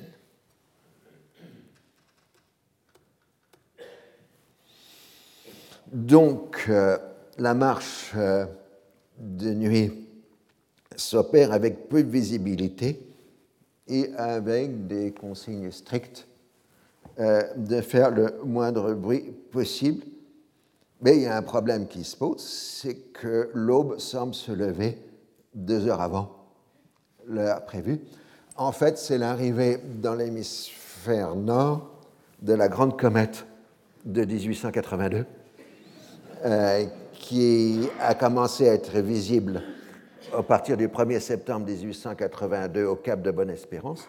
Et euh, donc, pour la première fois, alors personne ne s'attendait à, l'arrivée de la comète qui va rester pendant plusieurs mois dans le ciel de l'Europe euh, et de l'hémisphère occidental. C'est ce qu'on appelle la grande comète de 1882, qui semble-t-il est la comète la plus importante en termes de visibilité euh, de tout le 19e siècle. Et là, c'est une photo de la comète de 1882 pris, je crois, au Cap le 2 septembre de cette année-là. Alors, euh, cette comète va d'ailleurs provoquer une très grande inquiétude dans la population égyptienne, parce qu'en général, les comètes sont considérées plutôt comme des signes de malheur euh, dans l'histoire. Donc là, ce sont les positions des troupes britanniques qui maintenant se sont avancées et sont au contact des troupes égyptiennes vers 6-7 heures euh, du matin. Et puis, c'est l'assaut euh, des troupes euh, britanniques, les Écossais en première ligne, comme vous pouvez le voir sur ce dessin, la charge des Highlanders, là plus près. Hein. Sur les troupes égyptiennes, puis ensuite les cavaleries. À 4h58, le combat a commencé par un feu généralisé sur toute la ligne, et déjà les Britanniques ont pénétré les lignes égyptiennes. Ensuite, c'est la charge à la baïonnette. Les Égyptiens résistent vaillamment, mais leurs positions sont rapidement emportées. Au bout d'une heure de combat, ils font retraite devant abandonner leurs blessés et leurs morts, et le camp égyptien est pillé et saccagé par les vainqueurs. Les pertes britanniques sont de 58 tués, 401 blessés et 15 disparus, pour plus de 2000 Égyptiens euh, tués à Tel el-Kébir. Une partie des blessés égyptiens a été soignée par les services médicaux britanniques, mais les blessés considérés comme intransportables ont été exécutés sur place. Le général britannique peut immédiatement envoyer des télégrammes, puisqu'il a une communication téléphonique jusqu'à Ismailia, et ensuite le télégramme renvoie. Et donc, à Londres, le jour même, on annonce la grande victoire britannique de Tel quel L'historiographie égyptienne postérieure insistera sur la bravoure des soldats égyptiens dans le combat, ce qui d'ailleurs a été tout parfaitement reconnu par les Britanniques. Pour l'histoire égyptienne, euh, la cause principale de la défaite est attribuée à l'ampleur de la trahison des partisans du Khedive dans les rangs de l'armée égyptienne. On ne trouve pas des informations équivalentes dans les archives militaires britanniques, mais il est évident qu'en période de guerre civile, les trahisons, défections et autres sont tout à fait euh, courants. Immédiatement, l'armée égyptienne, euh, britannique marche sur le Caire afin d'interdire euh, aux Égyptiens le temps de se reprendre. Et au Caire, Orabi Pacha a tenu immédiatement un conseil de guerre avec les principaux chefs du mouvement, accusant les trahisons, enfin les traîtres d'être responsables de la défaite. Certains veulent continuer le combat, mais la majorité s'incline en disant que de toute façon le rapport de force est trop écrasant euh, contre eux. Orabi fait une dernière inspection des positions militaires devant le Caire et conclut que la Bible est indéfendable et que ce n'est pas la peine de faire une nouvelle effusion de sang et donc il décide de se rendre.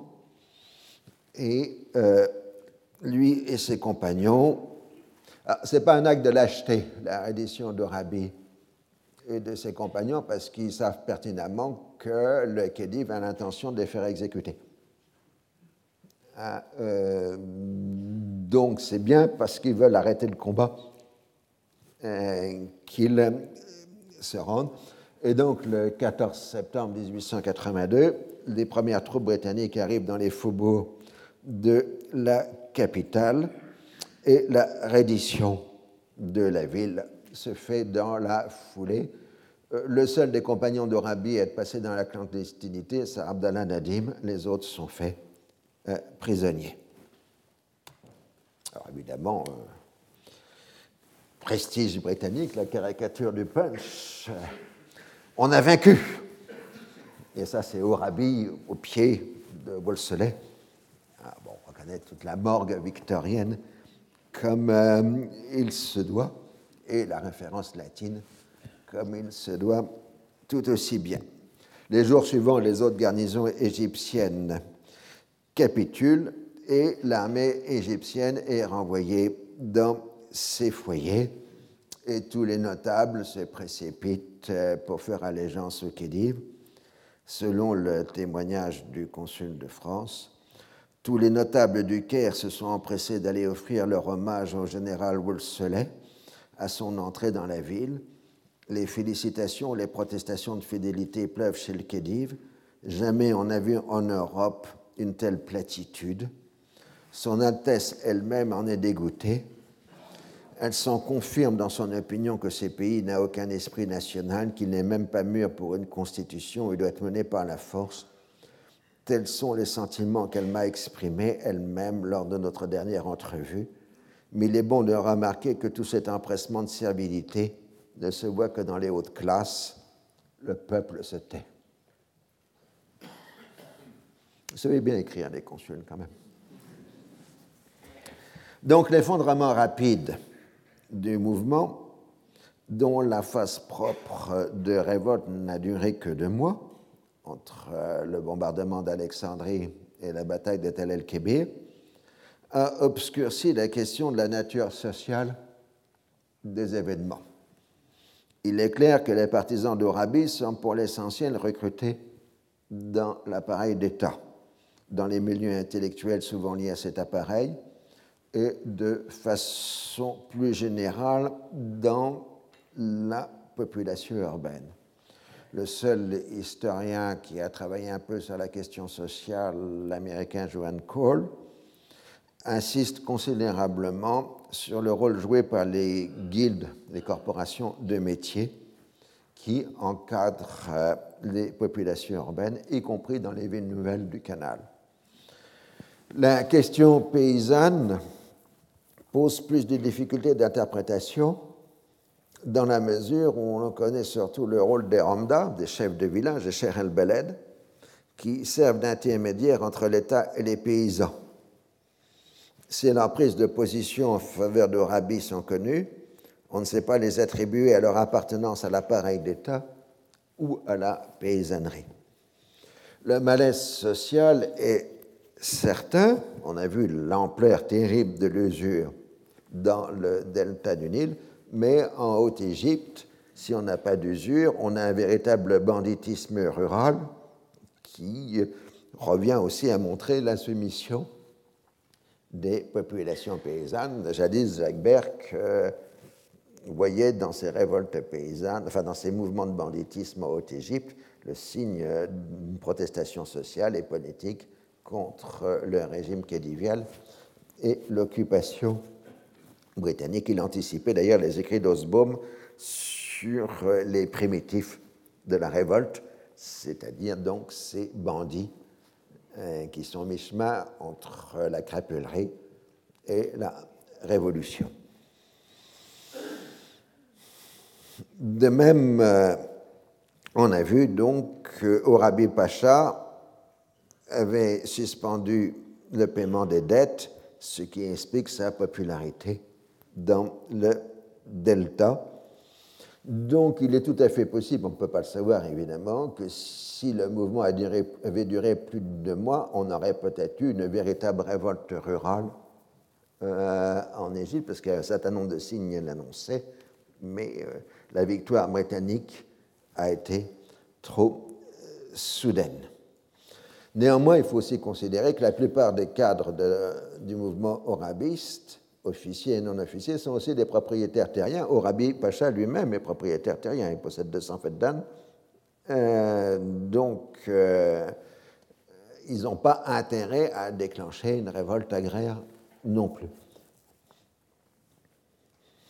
L'ambiguïté donc est forte sur la dimension ethnique. J'ai déjà parlé plusieurs fois de l'opposition entre Fella et turco-circassien, mais malgré tout, l'identité moderne, qui s'était développée, Meslen Mesreyin, l'Égypte aux Égyptiens, renvoie tout aussi bien au félin qu'au turco-circassien, de même que la référence à l'islam regroupe les deux composantes de la population égyptienne.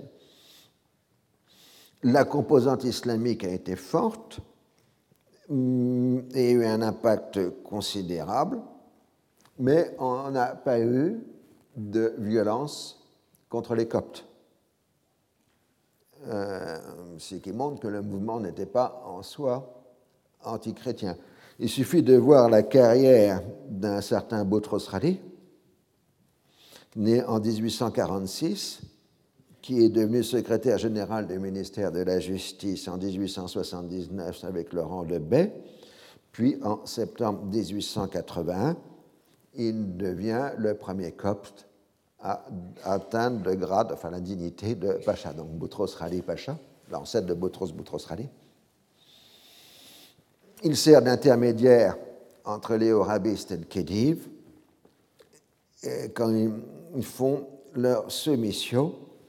Donc, euh, très habilement, Boutros Ghali a réussi à se concilier les deux camps. L'hostilité au Levantin a été forte, mais une partie des Syro-Libanais ont joint la révolte, sensible à la parenté de langue, même s'il n'y a eu aucune forme d'arabisme en Égypte dans la période. Il n'y a que les Européens et le, calife Abdulhamid pour croire que c'était une révolte arabe? C'était une révolte égyptienne et pas du tout arabe. Il n'y a pas de référence arabiste dans le mouvement d'Orabi Pacha. Le rejet des Européens a surtout visé la remuante population de Maltais, Grecs et Italiens qui vivaient depuis longtemps en mauvais termes. Et on a vu que quelques Européens comme Ninette avaient joint le mouvement. Alors la répression commence immédiatement par des arrestations massives de participants actifs à la révolte. Le Khedive s'est mis ostensiblement sous la protection des Britanniques, ce qui les embarrasse plutôt. Ils se rendent immédiatement compte que le souverain théorique de l'Égypte est totalement impopulaire et qu'il est impossible de revenir à l'ancien régime. L'armée a été dissoute et il ne reste que quelques forces de police à son service. On tente une nouvelle fois de recruter des musulmans balkaniques euh, pour recréer une armée égyptienne, mais une nouvelle fois, Abdulhamid s'y oppose. Donc, euh, il faut prendre une décision politique. Parce qu'après tout, c'est bien beau d'avoir conquis l'Égypte d'un seul coup et avec une opération militaire magnifique, puisque en moins de deux mois, on s'est emparé de l'Égypte, et juste à l'endroit prévu. Je veux dire, Wolseley a gagné la bataille de Tel Kébir qu'il avait prévu en partant de Londres. Euh, donc, euh, maintenant qu'on a conquis un pays, il faut savoir qu'est-ce qu'on en fait. Ça rappelle certains épisodes en 2003. Euh, donc, Londres décide d'envoyer un expert, c'est-à-dire l'ambassadeur britannique à Constantinople, le comte de Dufferin, Lord Dufferin, qui, je vous le rappelle, était un jeune diplomate qui avait été chargé de la négociation lors de la conférence des ambassadeurs pour régler la question de la Syrie et du Liban en 1860-1861. Euh, donc c'était un jeune diplomate à l'époque, maintenant il a pris du grade, euh, euh, le Lord. et donc il est ambassadeur au Constantinople, donc il reçoit l'ordre de venir euh, en Égypte pour euh, assurer, enfin, analyser la situation politique et proposer un programme d'action euh, au gouvernement britannique. Alors, les premières décisions britanniques sont de réduire le corps expéditionnaire, puisqu'après tout, comme la résistance a été écrasée, on n'a plus besoin de l'essentiel des forces britanniques qui sont réduite de 33 000 hommes à 12 000, l'Angleterre n'ayant qu'une présence provisoire en Égypte. Et on se revendique du précédent de Waterloo en 1815, qui fait que la charge de l'occupation des territoires français après Waterloo avait été prise euh, par le pays occupé. Euh, donc c'est à l'Égypte de payer les frais d'occupation. Euh, c'est Gladstone qui dit on fait comme après Waterloo. Hein. on, est en, on, est en, 1882, c'est une histoire relativement récente, ça remonte à, 70 ans. La première décision, qui est une décision sans être une décision, est de suspendre le contrôle financier franco-britannique sur les finances euh, égyptiennes. Alors les Anglais se font le plaisir de faire annoncer la nouvelle euh, par le Premier ministre égyptien Sharif Pacha et non pas par eux. Et évidemment, on sent dans la déclaration de Sharif Pacha euh, un certain sentiment de revanche, puisque Sharif dit au consul de France Il est cependant de son devoir de rappeler, ce qui d'ailleurs de notoriété publique, que cette institution a, par suite de son dualisme, de son caractère quasi politique, déterminé des abus administratifs incontestables, soulevé les susceptibilités légitimes des Égyptiens et qu'elle eut pour résultat de porter atteinte dans des proportions dangereuses à l'autorité du gouvernement vis-à-vis du pays.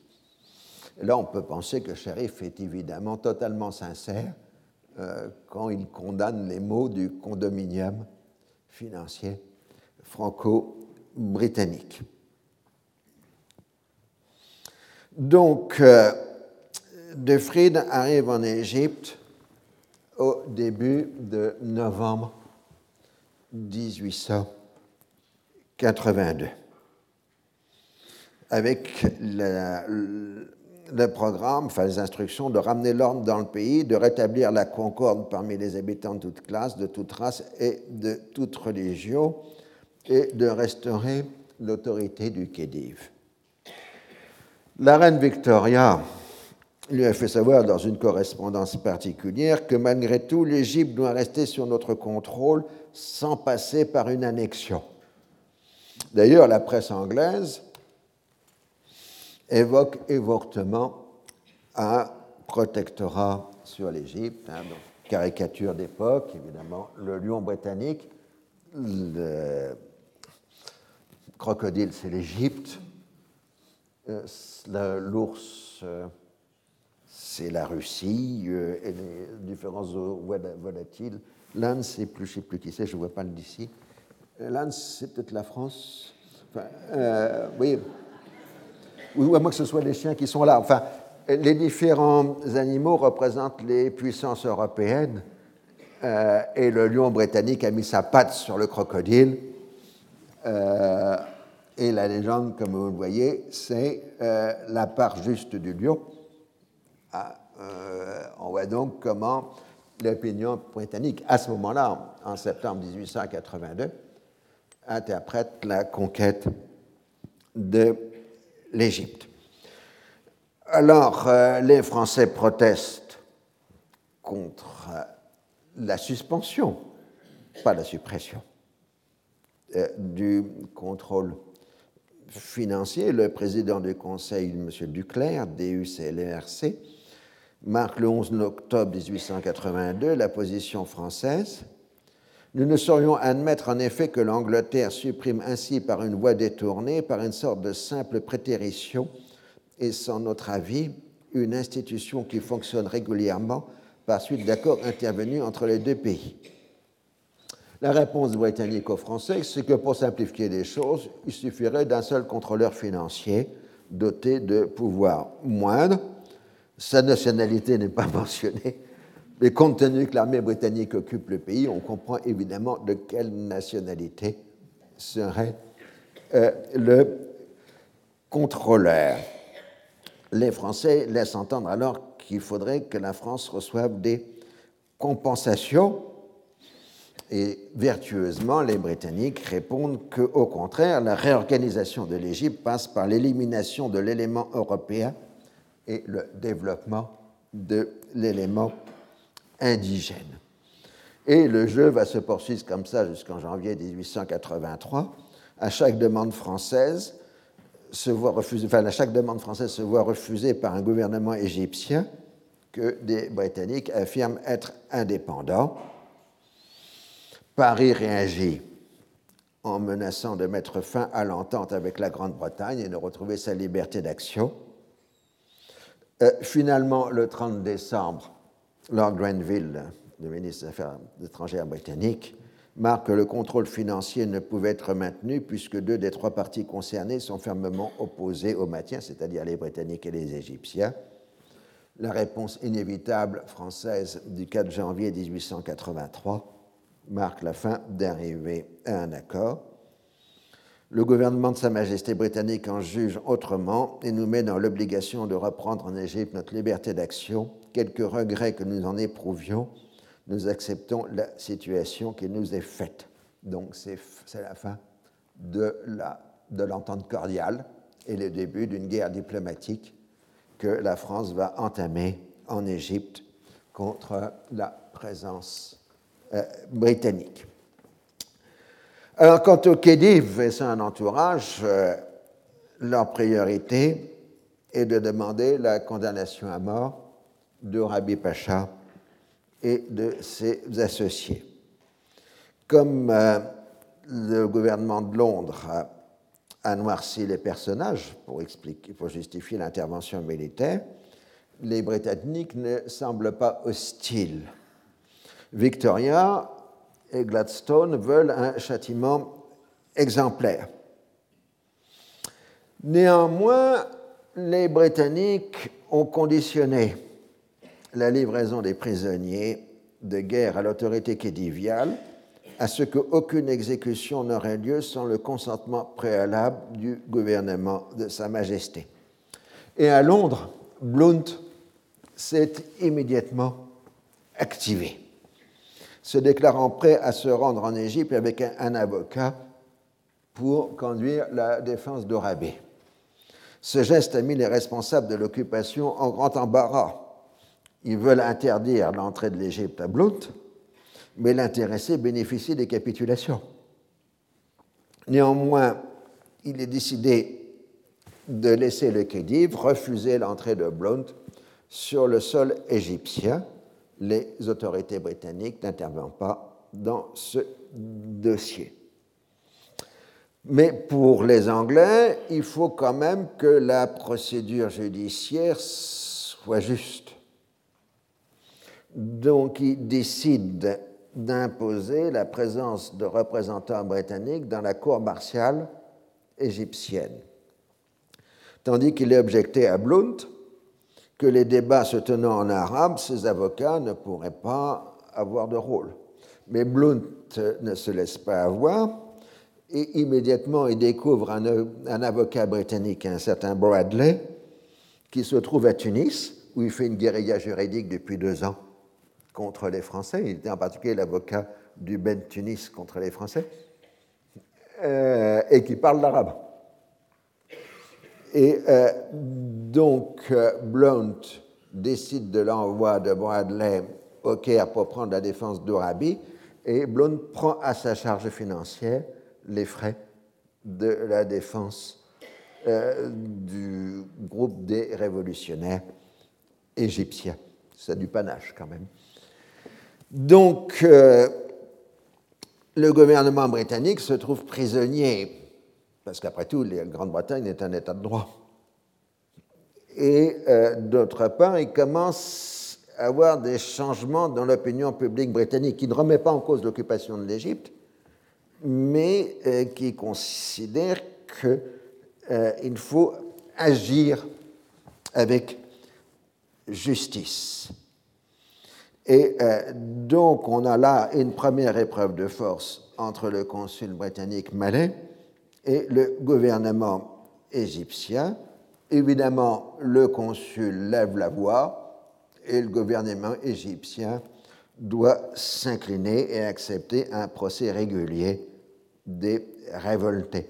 Donc c'est le paradoxe que la défense d'Arabi Pacha permet clairement aux Britanniques d'imposer leur volonté au gouvernement égyptien, donc d'empiéter sur la souveraineté égyptienne.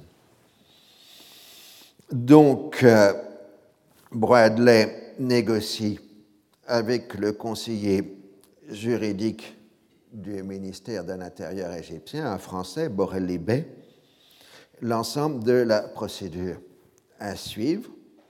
Donc on arrive à un accord euh, sur la procédure juridique le 22 octobre 1882 et en même temps euh, le défenseur de Rabi mène une campagne de presse auprès de tous les correspondants étrangers et britanniques au Caire euh, pour lancer une campagne de presse internationale pour sauver Orabi. Le seul qui s'y oppose, c'est le correspondant français qui est Gabriel Charme, qui, dans la presse française, accuse Orabi des pires crimes et massacres commis dans le pays. Donc, euh, on a peur à Londres que l'opinion publique considère que finalement cette occupation a eu lieu pour défendre essentiellement les propriétaires des coupons de la dette égyptienne. Et Bradley exerce ce qu'on appellerait au XXe siècle une défense de rupture euh, en créant le maximum de scandales et d'opposition juridique à la procédure. Et élargit sa défense non seulement à Arabi, mais aux compagnons d'Arabi, dont Mohamed Abdou.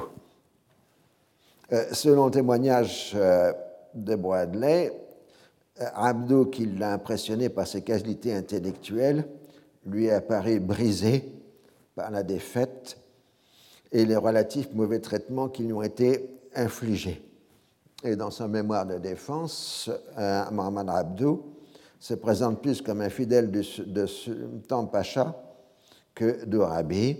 Il a suivi le mouvement plus qu'il ne l'a inspiré, et il reprend l'argument que jusqu'au bombardement d'Alexandrie, le Kétiv était du côté des militaires. Mais finalement, Mohamed Abdou se reprend il fournit tout un argumentaire de droit islamique à la défense britannique, qui évidemment ne connaît pas du tout le droit islamique. Alors, quand Defrine arrive en Égypte, la première chose pour lui, c'est d'arriver à régler ce dossier des condamnations euh, pour qu'on puisse ensuite euh, passer aux choses sérieuses. Il faut comprendre, Defrine, c'est un libéral. Euh, même s'il a fait une carrière essentiellement diplomatique. Et très rapidement, en s'informant des événements, il considère que Orabi n'est responsable d'aucune violence particulière, sauf du fait de s'être révolté contre son maître légitime, mais on ne peut pas l'accuser de massacre, d'attaque contre les Européens ou contre les chrétiens. Donc, euh, va négocier avec la défense de Rabi Pacha euh, un marché et qui est qu'en échange d'une reconnaissance de culpabilité de la part des accusés, qui reconnaîtront qu'ils se sont rebellés contre l'autorité légitime du Khedive, ils seront exilés d'Égypte. Euh, alors, évidemment, ils seront d'abord condamnés à mort et puis ensuite amnistiés dans la foulée. Ainsi, Mohamed Hamdou va se trouver exilé pour trois ans en Syrie. Blount, consulté par télégraphe, donne son accord. Le verdict de Rabi est prononcé le 3 décembre 1883 à la suite d'une audience judiciaire qui a duré 11 minutes, y compris la lecture du décret d'exil. Les autres accusés sont jugés les jours suivants de la même façon et les avocats de la défense s'assurent qu'à chaque fois, les condamnés puissent quitter l'Égypte pour l'exil dans de bonnes conditions de sécurité. Euh, Orabi est exilé à vie à Ceylan, où il est reçu par le grand marchand de thé, Sir Thomas Lipton, vous connaissez les Tom euh, qui s'empresse d'ailleurs de l'utiliser pour faire la publicité pour ses produits, euh, en disant Oh, Rabbi Pracha adore mon café. Il publie ça dans, la presse, mais euh, au-delà, il faut reconnaître que Lipton restera un ami de Rabbi. Et en 1903, c'est entre autres grâce à son intervention auprès d'Édouard VII que Orabi sera libéré de l'exil et pourra rentrer euh, en Égypte. Euh, du côté français, Gabriel Charme a trouvé que c'était un simulacre de justice destiné à ruiner définitivement l'autorité légitime du gouvernement égyptien. Le but britannique, écrit-il, c'est de faire du Khedive l'équivalent d'un prince indien, c'est-à-dire quelqu'un qui n'a plus qu'un simulacre de pouvoir. Le seul au gouvernement égyptien qui proteste, c'est Ayas Pacha qui démissionne de ses fonctions de ministre de l'Intérieur. Donc, vous avez à la fois dans l'affaire des condamnations, euh, une manœuvre politique de Defrine qui veut liquider euh, un dossier embêtant, mais probablement chez lui aussi une conviction qu'il n'y avait de rien de criminel à faire porter contre Orabi et ses compagnons. Euh, on notera qu'en 1941, les Britanniques n'auront pas du tout la même attitude euh, dans la révolte irakienne et qui livreront les colonels de la révolte irakienne à la monarchie hagémite qui les fera pendre. Euh, il semble que s'ils avaient suivi l'attitude d'Orabi Pacha, de, de, de en 1882, ils se seraient peut-être bien des problèmes en Irak après. Enfin, ça, c'est un autre sujet, comme dirait l'autre. Pendant ce temps, on a oublié, l'insurrection madiste poursuit au Soudan. Euh, L'Égypte se trouve dans l'incapacité d'envoyer des forces militaires de renfort à Khartoum. Ça ne semble pas préoccuper les Britanniques pour euh, l'instant, puisque la principale dépense militaire de l'Égypte, c'est l'entretien de la garnison des 12 000 soldats britanniques. Alors, euh, on essaie quand même de réorganiser un faux semblant d'armée égyptienne et euh, on, a amené avec lui euh, Valentine Baker, le frère de Samuel Baker, qui était un officier de l'armée britannique, un proche du prince de Galles, mais qui avait été chassé de l'armée britannique à la suite d'un scandale. Je ne parle pas de l'affaire, l'affaire est très compliquée, on ne sait pas s'il était coupable ou, innocent, on ne le saura jamais. Et donc, euh, Baker s'était engagé dans l'armée ottomane et avait servi dans l'armée ottomane en 1877-1878. Et donc, euh, l'a fait venir avec lui euh, de Constantinople. Et euh, autour de Baker, il y a un petit cercle d'officiers britanniques qui travaillent à un projet de réorganisation de l'armée égyptienne, dont un certain Horatio Kitchener et un certain Reginald Wingate, les deux grands coloniaux britanniques euh, de la fin du 19e siècle et des débuts euh, du 20e siècle. Il propose la constitution d'une force de 6 000 hommes dont les officiers seraient uniquement britanniques.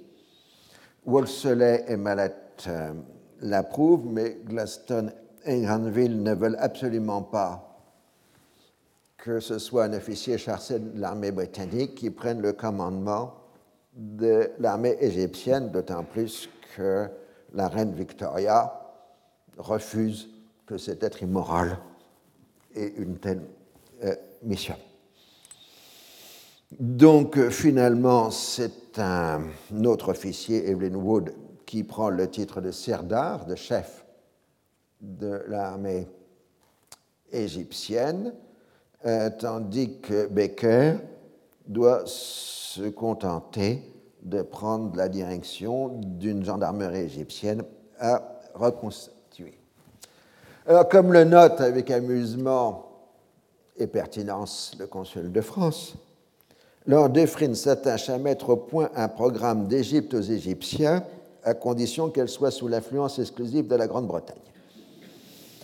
Euh, donc, les Anglais parlent toujours d'une évacuation proche, mais considèrent qu'ils resteront, conserveront un droit de conseil dans les affaires égyptiennes.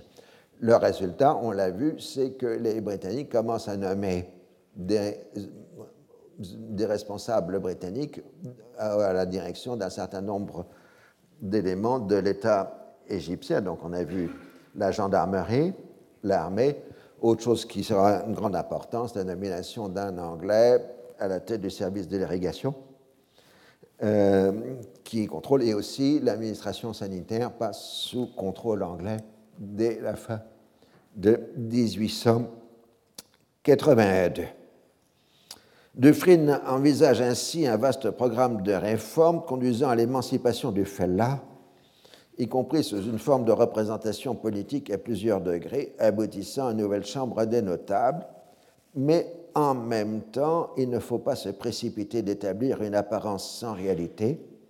Après tout, en Inde, les Anglais se sont montrés moins libéraux que cela. La mission de Defrine s'inscrit parfaitement dans les atermoiements, voire les contradictions du libéralisme européen à l'âge de l'impérialisme. Il est difficile de marier la volonté réelle d'améliorer la situation matérielle des populations dominées, la volonté de répandre les institutions représentatives et les intérêts économiques et géopolitiques de la puissance dominante. Le travail de Lord Efrin va être décrit dans un gros livre, excellent d'ailleurs, vous vous retrouvez sur Internet, euh, fait par euh, un journaliste britannique, Mackenzie Wallace, qui était correspondant de presse à Constantinople et qui est arrivé dans les bagages de Lord Efrin, euh, et qui en fait est l'officier de presse, le chargé de com, on dirait aujourd'hui, de Lord Efrin. Il en sortira un gros livre publié dès 1883 Egypt and the Egyptians, qui aura la curiosité de recevoir l'approbation de Blunt euh, lors de sa euh, publication. Donc on va suivre, euh, pour finir, ce qu'explique Wallace, qui est l'homme le plus proche de, de puisque l'année suivante, enfin en 1884, De Fried recevra la magistrature suprême pour un diplomate britannique et deviendra vice-roi des Indes et donc par accident, il fera la conquête de la Birmanie pour empêcher que les Français s'en emparent. Ça, c'est un détail. Et euh, évidemment, c'est le personnage de vice-roi qui se trouvera le héros d'un immense poème de Rudyard Kipling, euh, dont Defrine n'est pas cité, mais tout le monde sait que euh, c'est Defrine qui est en question. Alors donc, pour la commission, enfin les, pour Odefrine et ses compagnons, on a réussi pratiquement à détruire tout l'ancien système de gestion du pays et on ne peut pas abandonner ce pays sans l'avoir préalablement réorganisé. En raison de l'impopularité du Khedive, l'incarnation britannique est indispensable. De surcroît, sans force britannique, il n'y aura pas de réforme, L'exemple de l'Anatolie après 1878 en est la démonstration.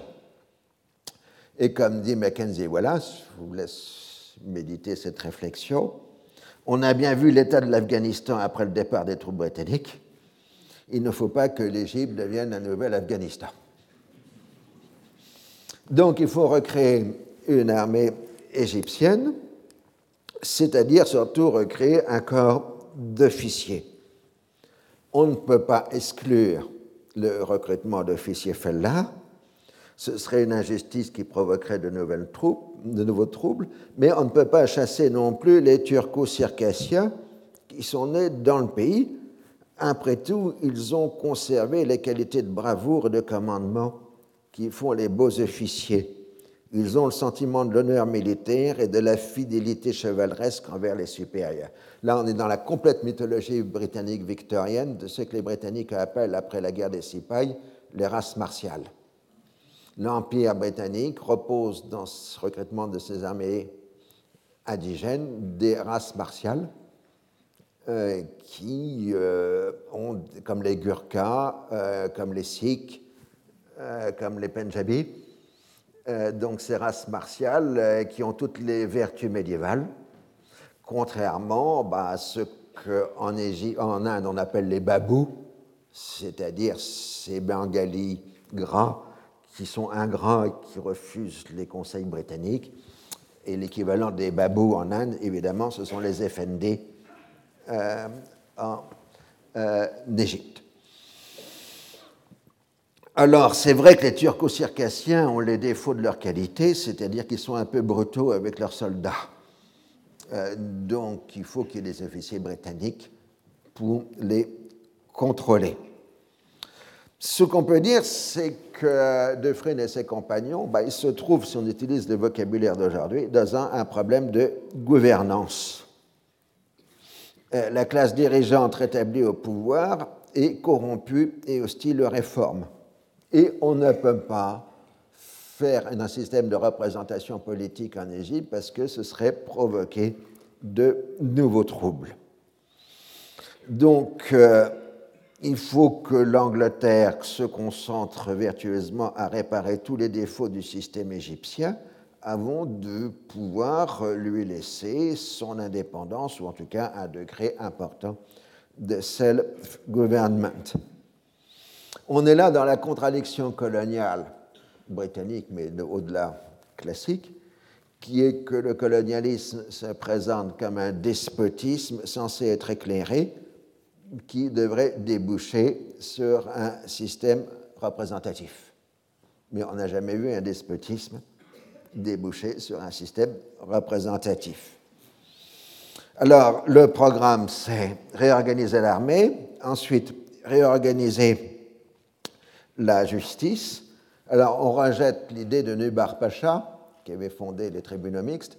Nubar Pacha voulait que la justice égyptienne adopte le code Napoléon euh, pour aligner la justice égyptienne sur la justice des tribunaux mixtes.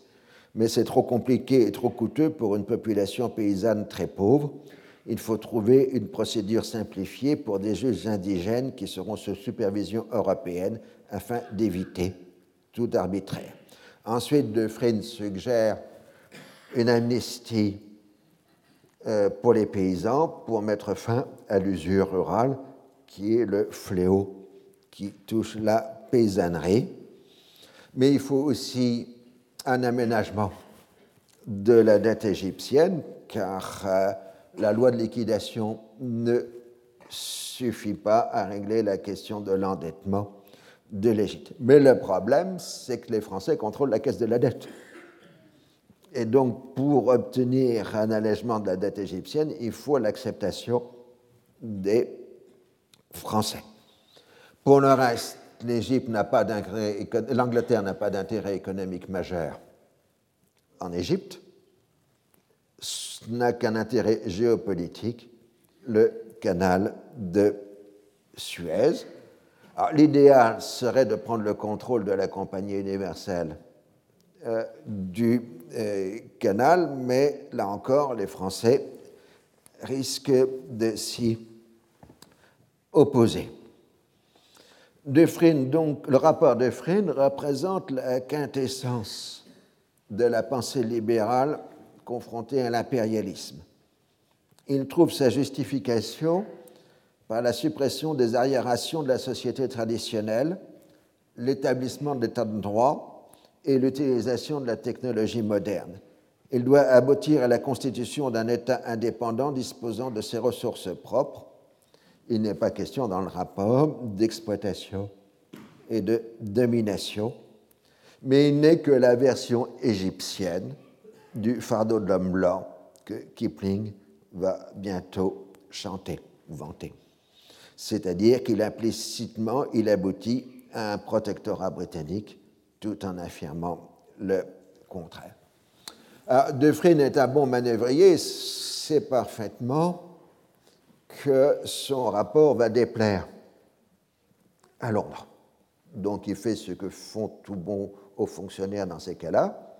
Il organise des fuites de telle façon que le contenu du rapport soit connu avant qu'il arrive à Londres et le gouvernement anglais euh, va se trouver euh, devant le fait établi euh, du rapport et donc obligé d'en suivre les conclusions, et c'est là où je vous laisse cette année.